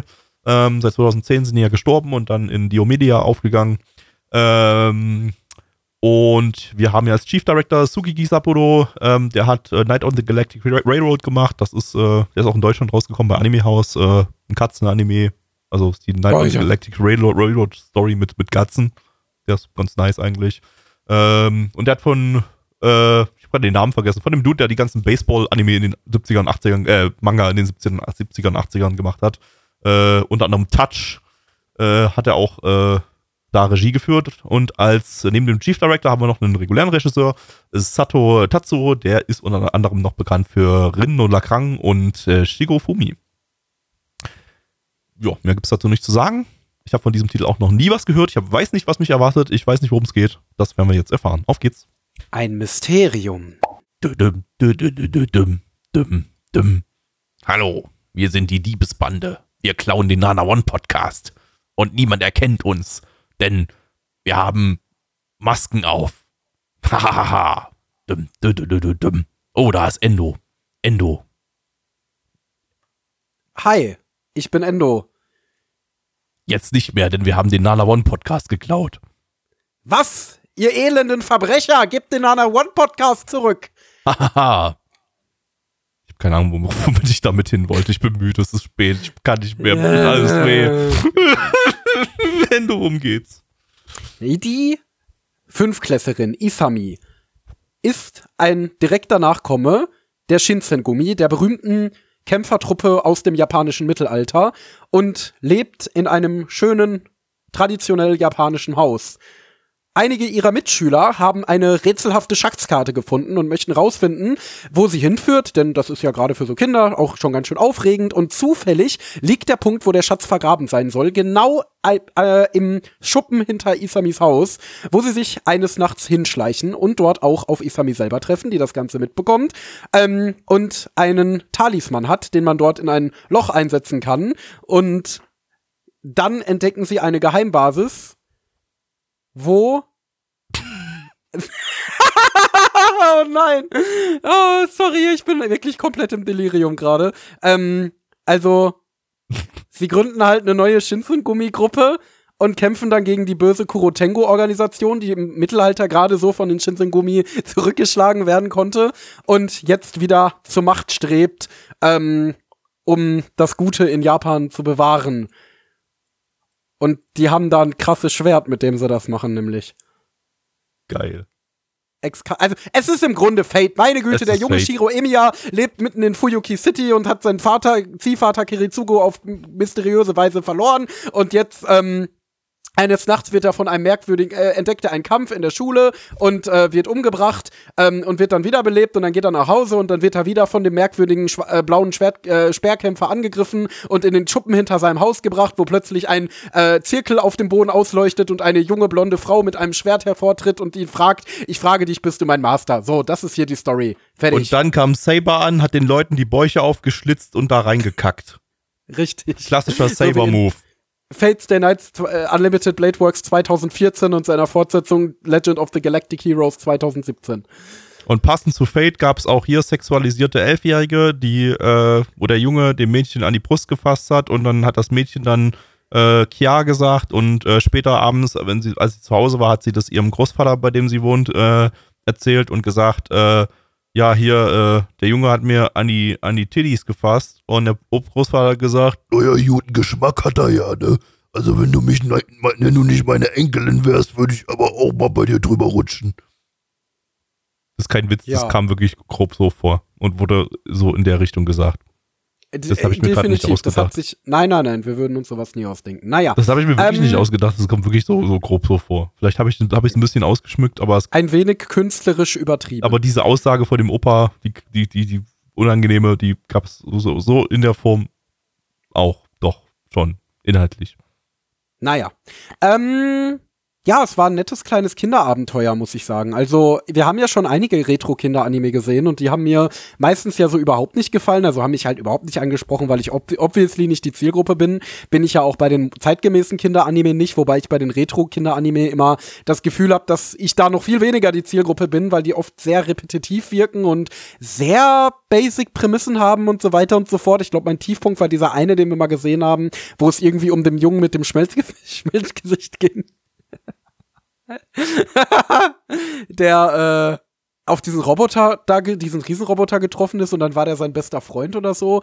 Ähm, und auf dem Niveau bewegt sich das ja meistens. Und hier haben wir einen, der zumindest ein bisschen komplexere Story erzählt. Allein schon darin, dass du in der ersten Folge verschiedene parallel ablaufende Handlungsstränge hast. Also du hast da quasi die Isami und ihren Alltag und ähm, ja, dann hast du äh, die Freunde, die ja, dann halt diesen Schatz suchen, was dann am Ende zusammenläuft und dann auch auf diesen Teaser, auf diese Teaser-Szene am Anfang zurückläuft, wo es ja um diese Kurotengo-Organisation geht. Also das Writing fand ich durchaus entsprach eher dem eines Erwachsenen-Anime als dem eines Fandst du? 90er-Kinder-Anime. Das war doch voll Ja. Kinderanime. Ja, nein, ich meine das Writing im Sinne von dem Storytelling, wie die Geschichte erzählt wurde. Das Fand ich halt auch voll, kind, fand ich voll, para voll parallel Kinder. ablaufende Handlungsstränge gab, weil sonst hast du meistens so einen Charakter, der die ganze Zeit der Fixpunkt der Erzählung ist, äh, dem straight Ah, nee, in einer oder? Linie durchgefolgt wird. Doch, gerade Naja, in den 90er aber also, also, also vielleicht so bei Anime oder generell Cartoons für, für sehr junge Kinder, hier würde ich jetzt sagen, war die Zielgruppe vielleicht so 8 plus oder so und da hatte man dann auch äh, die gleiche Zielgruppe wie so Sachen wie Digimon oder Pokémon oder sowas, wo du durchaus mehrere parallele Sichtweisen im selben Hand- Handlungsstrang ja, aber hattest. selbst Digimon hat das doch nicht, oder? In der ersten Folge Doch. Digimon folgt doch alles Tai. Grundsätzlich. Boah, weiß ich also nicht. Aber- klar, aber guck mal, allein bei Pokémon hast du doch, bei Pokémon hast du doch zum Beispiel ständig die Sichtweise von Team Rocket so zwischendrin und so weiter. Die, also, das ist auch, das Ja, ist aber auch in der ersten Episode, die die Prämisse etabliert, Boah, weiß ich nicht. Also, der hat halt, wie der hat gesagt, halt einfach, also das Ding ist halt, der hier hat halt bloß in Anführungsstrichen 50 Episoden, hat dann halt ein bisschen, ja, ist dann halt gleich in der ersten- ersten Episode hat es ein bisschen mehr gezeigt, aber für mich kam das voll wie ein Kinderanime vor. Also, Also ich finde, der allgemeine Vibe war auch wie ein Kinderanime, aber allein schon, dass du hier so diese Anfangsszene hast und dann hast du halt erstmal folgt die Story ihr, dann folgt die Story den Typen und dann am Ende wird da die Prämisse geklärt, indem auf die Anfangsszene zurückgegriffen wird. Das fand ich war schon komplexer als das meiste, was ich von diesem 90er Kinderanime bis jetzt gesehen habe, weil die waren wirklich auf deutlich stumpferem Niveau. Und das mochte ich. Was ich halt nicht so mochte, waren die sehr kindgerechten Elemente, wie zum Beispiel, dass sie mehrere Male in der Episode sich in die Kamera gewandt hat und irgendwas erklärt hat, ähm, was halt wirklich Das- wirklich wirkte wie aus einem Vorschulkinderanime. das fand Also ich aber, das fand ich aber äh, in ganz am Anfang, als sie sich vorgestellt hat, ziemlich pfiffig gemacht. Oh, pfiffig. pfiffig, pfiffig humorvoll. gemacht, humorvoll gemacht, ähm, weil sie ist, sie hat verschlafen und und dann so war so, oh Gott, wer bin ich, wo bin ich, Äh, Hilfe, was bin ich und so weiter, hat sie erstmal so gesagt und dann und dann äh, zeigt die Kamera sie halt von vorne und dann so, ach ja, ich bin Isami, so elf Jahre alt äh, und so weiter. So, Ach also ja, stimmt, mein Name ist Sor Hai Isami. genau.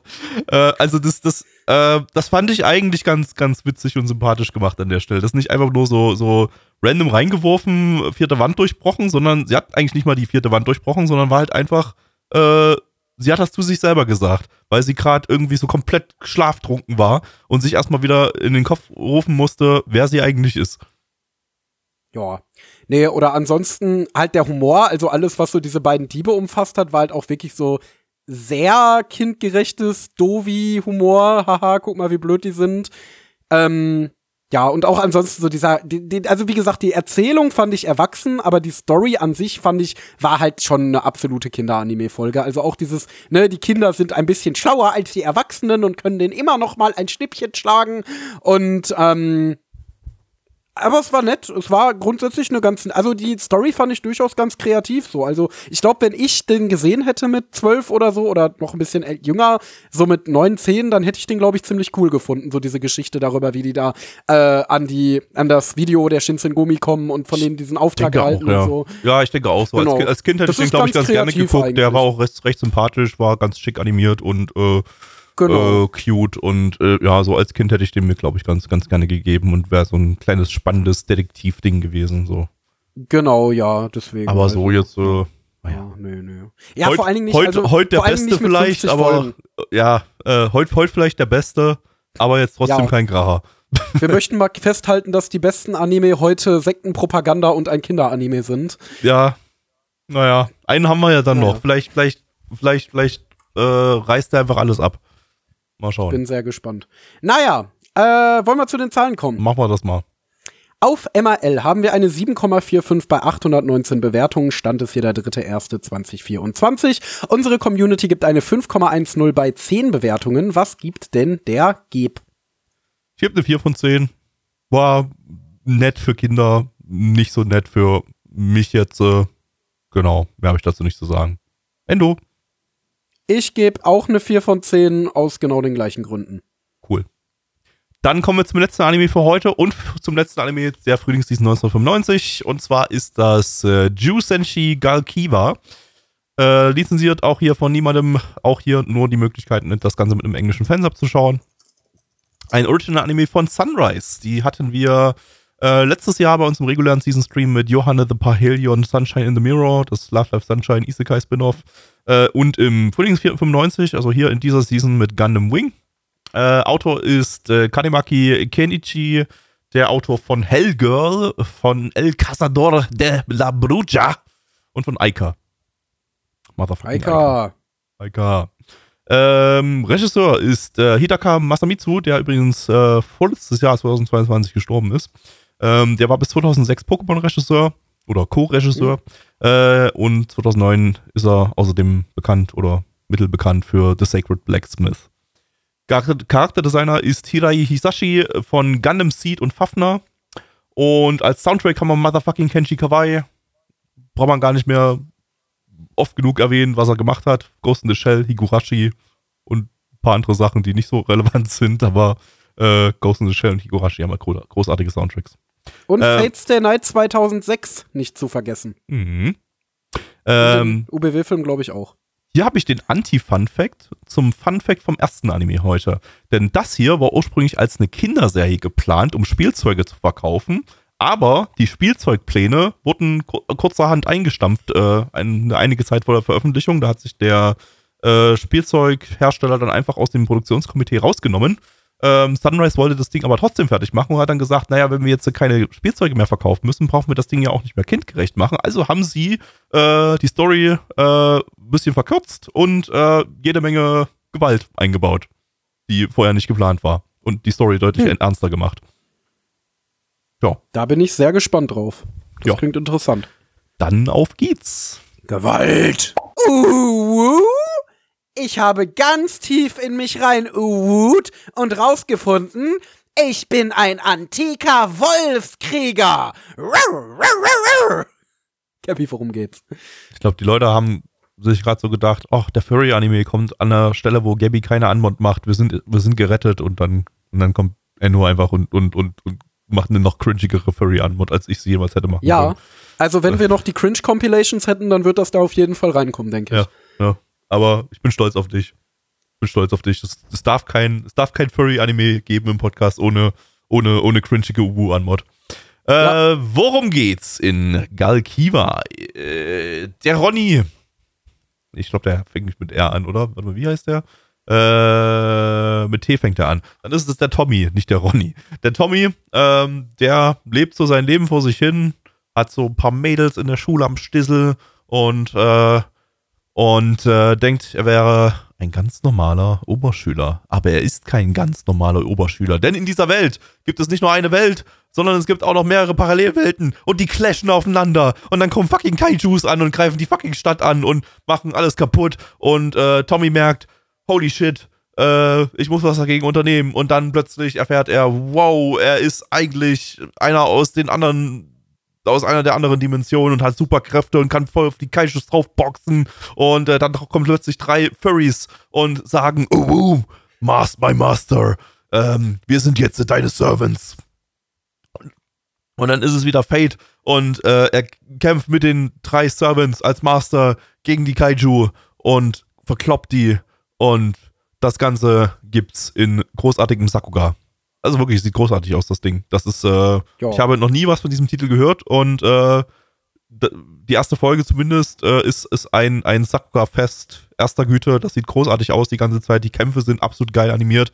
Ähm, in einem sehr, ich würde sagen, heute würde man sagen, so triggerigen Style, ähm, Gainaxigen Style, äh, Kanada-artigen Style, ähm, äh, mit, mit äh, starken Verformungen, mit diesem ich weiß gar nicht, wie, oh, ich, ich finde immer so schwierig, so Animation zu beschreiben, so diese, diese, ähm, dass, dass, dass, dass du sehr ruckartige Bewegungen hast und innerhalb dieser ruckartigen Bewegungen formen sich die Körper ähm, gummiartig und generieren geil aussehende Moves irgendwie so auf dem Bildschirm und, und äh, Kampfchoreografien. Und ähm, das sieht alles sehr, sehr wertig aus. Auch, auch zwischen den Kämpfen äh, hast du ziemlich viel Character Acting, ähm, das auch alles sehr cartoonig animiert ist und so. Und äh, ja, also hier animationstechnisch ist hier die erste Folge auf jeden Fall ein Blick wert, ähm, denn da ist äh, eigentlich durchgängig äh, ja, Animationszucker Sakuga drin. Äh, mich würde mal interessieren, ob, das, ob sich das so durchzieht. Also in dem, der Preview zur zweiten Folge, die man gesehen hatte, äh, hier jetzt, äh, war nichts Besonderes zu sehen. Beziehungsweise da waren sogar so ein, zwei Sachen drin, irgendwie, die so ein bisschen off aussahen. Äh, vielleicht ist das wieder so ein Pauser-Ding, so was einfach bloß in der ersten Folge so rausballert. Ich habe gerade mal vorhin geguckt, auf Sakura Boro hat es äh, zwei Seiten, vieles davon allerdings aus der ersten Folge. Äh, ja, also vielleicht nur eine, eine Pause erste Folge und danach wird es eher wieder was Normales. Das wäre eigentlich eher so der Standard. Ich denke auch in den 90ern. Ähm, aber das jetzt, äh, das hat mich animationstechnisch echt begeistert. Ja, aber das war dann auch wirklich das Einzige, was irgendwie begeistern konnte, weil inhaltlich fand ich, war das eine, ja, relativ unspektakuläre Actiongeschichte halt einfach. Keine Ahnung. Ich würde nicht mal unbedingt sagen, sie wäre an sich erstmal generisch gewesen, weil ich jetzt nicht wüsste, dass wir öfter Anime mit so einer Prämisse gehabt hätten. Natürlich, klar, du. Im Retro-Stream schon. ja, ja, da bin ich halt nicht oft dabei. Vielleicht ist das halt auch so ein 90er-Jahre-Ding nach dem Motto, ey, du entstammst irgendeiner Blutlinie oder trägst irgendeine Kraft in, nee, irgendeine besondere Kraft in dir, die du jetzt, äh, die jetzt erwacht und jetzt musst du gegen was auch immer kämpfen. Ähm, ich meine, das ist ja das, was dann später mit Shakugan no Shana und Co. Äh, einfach erweitert wurde auf Wish Fulfillment, dass es dann halt ein hübsches kämpfendes Mädchen gibt, das dich mit reinzieht und deine Kraft erwacht, er, erweckt und, und ja. Äh, ja, äh, das Genau, ist so der, hier der, der Wish-Fulfillment-Vorläufer, wo, wo, das, wo das hübsche Mädchen noch fehlt. Und ich bin ja selbst bei Shakugan no Shana und dergleichen jetzt nicht so wahnsinnig begeistert von dieser Prämisse, weil ich halt auch Nee. generell kein sonderlich großer Action-Anime-Fan bin oder Anime-Fan von Anime, wo wirklich der Fokus auf den Kämpfen liegt und da nicht noch irgendein Drumherum ist oder irgendwelche interessanten Charaktere und so. Klar, du hast hier ein paar Elemente, aus denen man vielleicht noch was Nices stricken könnte, wie zum Beispiel der Tatsache, dass er mit seinem Schicksal zunächst gar nicht so zufrieden ist und gar keinen Bock hat, sich da jetzt äh, ins, ins, aufs Schlachtfeld zu ziehen. Ähm, wo man vielleicht noch, aber das ist ja wieder ein Ding, das haben andere ja auch schon gemacht. Ähm, deswegen, also das ist jetzt auch nicht wirklich ein Alleinstellungsmerkmal, solche Sachen wie Evangelion oder ja, selbst Gundam damals.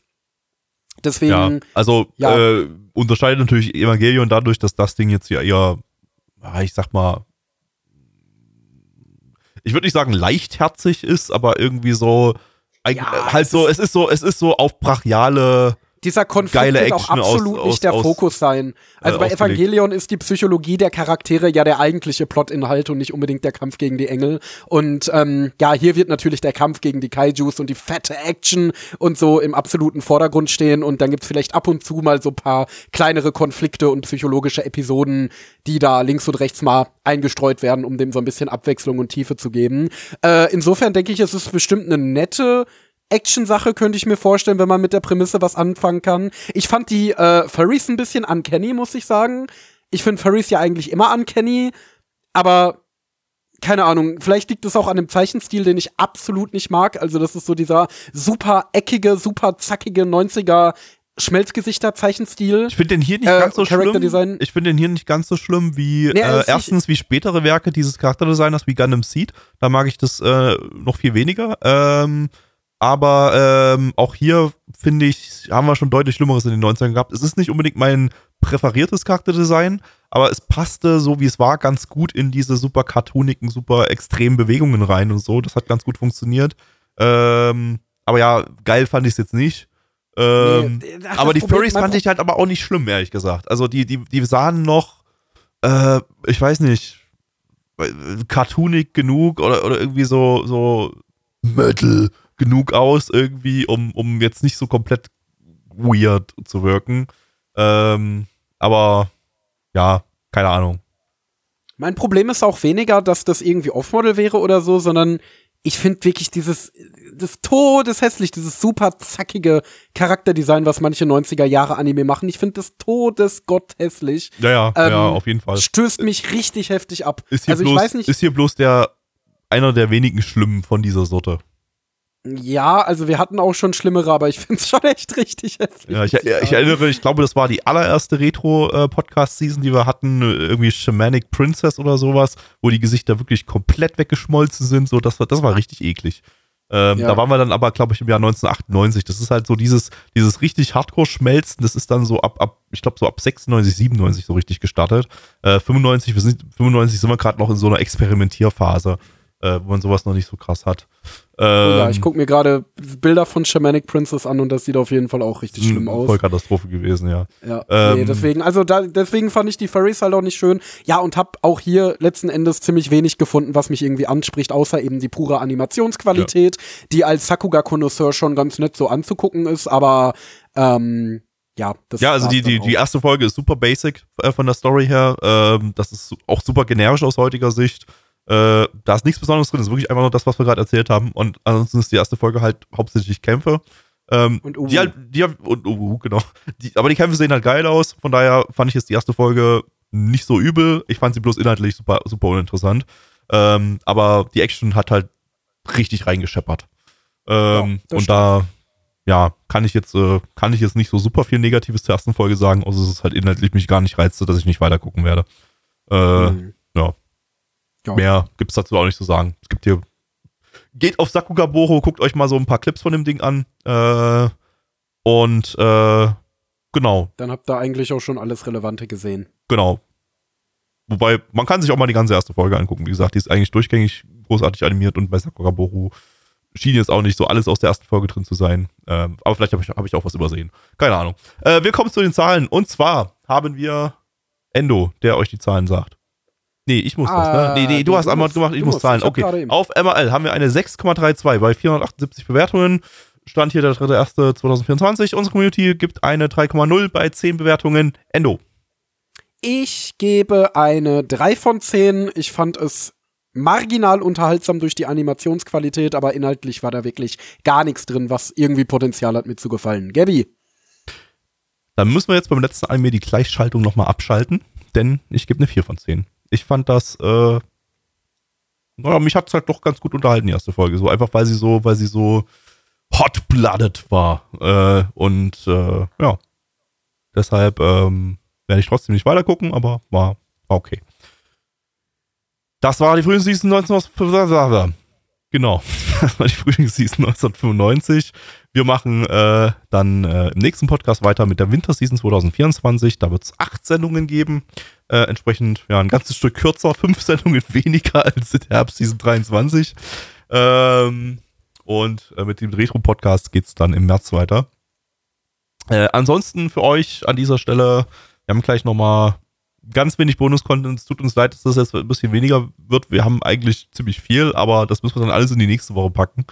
Oder ein bisschen verteilen über die nächsten Wochen, weil äh, wir sind gerade super müde. Äh, uns geht's, also Endo geht's auch nicht so gut äh, und äh, es ist spät. Deshalb machen wir gleich verkürztes Bonusprogramm mit nur jeweils einer Sache. Ähm, von daher, ja. Twitter. Nutzt überhaupt noch irgendjemand Twitter? Ich glaube schon. Nutzt du noch Twitter? wenige. Folgt Endo auf Folgt Instagram. Endo Electro, folgt Blackie, at Black Templar. Hört euch die Nana One Contime an. Mit einer wunderschönen neuen Folge, die ein Jahresrückblick ist. Die wahrscheinlich nicht mehr die aktuellste Folge ist, wenn das hier rauskommt. Jahresrückblick 2024. Genau, genau. Das ist dann wahrscheinlich die aktuellste Folge.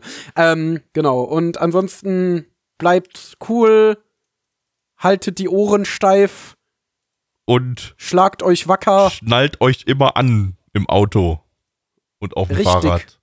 So, Bonus-Content. ganz besonders. Jawohl. Ich Gabi, was hast du uns habe- denn Feines mitgebracht? Ich habe Nubo 2009 abgeschlossen.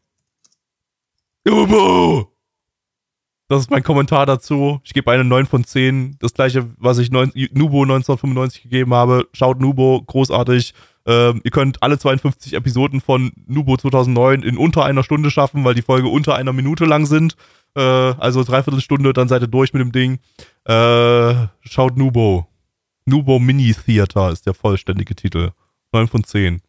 Ähm, also meine ich unironisch. Ich finde Nubo wirklich super lustig. Äh, auch wenn das wirklich was für grenzdebile Zweijährige ist. Äh, aber ich bin dieser grenzdebile Zweijährige. Und für mich ist das Peak Fiction, Peak Unterhaltung, 9 von 10. Nubo. Endo. Nubo. Hab ich, Ich das habe habe ich letzten Ende Stream geschaut. schon reviewed? Nee, das habe ich doch nicht. Das habe ich doch. Das können wir rausfinden, weil ich dann mit Sicherheit Shit. den Anilist-Link äh, gepostet hätte. Das habe ich wirklich letzten Stream schon reviewed. Ist egal, dann habe ich Nubo jetzt einfach zweimal reviewed. So, ich mache trotzdem den Rest erst nächstes Mal. Sehr gut. Ähm, ich habe mitgebracht den Talentless Nana Mini-Anime. Das sind die kleinen Specials, die auf den Blu-Rays mit drauf sind. Und dazu kann ich nur sagen. Oh nein, es war doch Shisha, Shu, Sha, Shi, Shu, Shu, Shu. 5 von 10. Okay. Ähm, ja, das war unser großartiger Bonus-Content für diese Woche. Äh, vielen Dank fürs Einschalten. Schaltet nächste Woche ein, wenn wir mit der großartigen Winterseason 2024 starten, die hoffentlich großartig sein wird. Wahrscheinlich nicht, die sieht nämlich irgendwie nicht so geil aus auf den ersten Blick. Aber vielleicht sind ja ganz viele Geheimtipps dabei. Woo, so wie heute, wo wir null Geheimtipps haben, hatten. Hm. Generell war die, warte mal ganz kurz nochmal, wir können mal eine, eine kurze Sache noch. Frühlingsseason 4 95. Hatten wir überhaupt irgendwas Empfehlenswertes dabei? Äh, wo wir so alle gemeinsam der Meinung waren, dass es 5 von 10 oder höher. Ich guck mal kurz durch. Ähm, sieht schlecht aus. okay, ich, äh, doch eins, Wedding Peach, da haben wir alle eine 5 von 10 gegeben. Und äh, der Planet der Dinosaurier, da haben wir eine 5, eine 7 und eine 6 gegeben. Okay, also zwei Sachen kann man, kann man, oh, doch noch, Slayers auch noch, eine 6, 6, 5. Holy Da shit. kann ich mich gar nicht mehr dran erinnern. Da warst du bei Slayers warst du dabei, hast du eine 5 gegeben. Ich glaube schon, ja. Ja, guck mal, 5 ist ja. Ist also ja so- Slayers, so. Wedding Peach und der Planet der Dinosaurier, das Aber ja, stimmt, wenn ich mich hier so durchscrolle, dann finde ich auch nichts, wo ich sagen würde, yo, das habe ich in Erinnerung als ist voll nice. Okay, aber, aber doch, wir müssen Gundam Wing noch mit erwähnen. Ähm, das hat nämlich plus Neich mit seiner 4 von 10 runtergezogen. Endo und ich haben dann eine 7 gegeben, unsere Community auch eine Genau, das war 5,6. nett. Also Gundam Wing nett. auf jeden Fall auch noch stabil. Aber ansonsten ist hier, glaube ich, nichts dabei, wo wir uneingeschränkte Empfehlungen aussprechen können. Denn die restlichen Sachen sind ein bisschen durchwachsen. Aber gut, das waren ja jetzt doch irgendwie so fünf Titel, ähm, die ganz, ganz stabil waren von insgesamt äh, 19 Titeln. Damit ist das gar nicht so eine schlechte Season, würde ich fast sagen. Äh, ist okay. Ja. Guti, das war's. Bis zur nächsten Ausgabe. Und jetzt äh, gibt es von euch noch äh, Geheiminformationen von Mitch, der investigativ unterwegs war.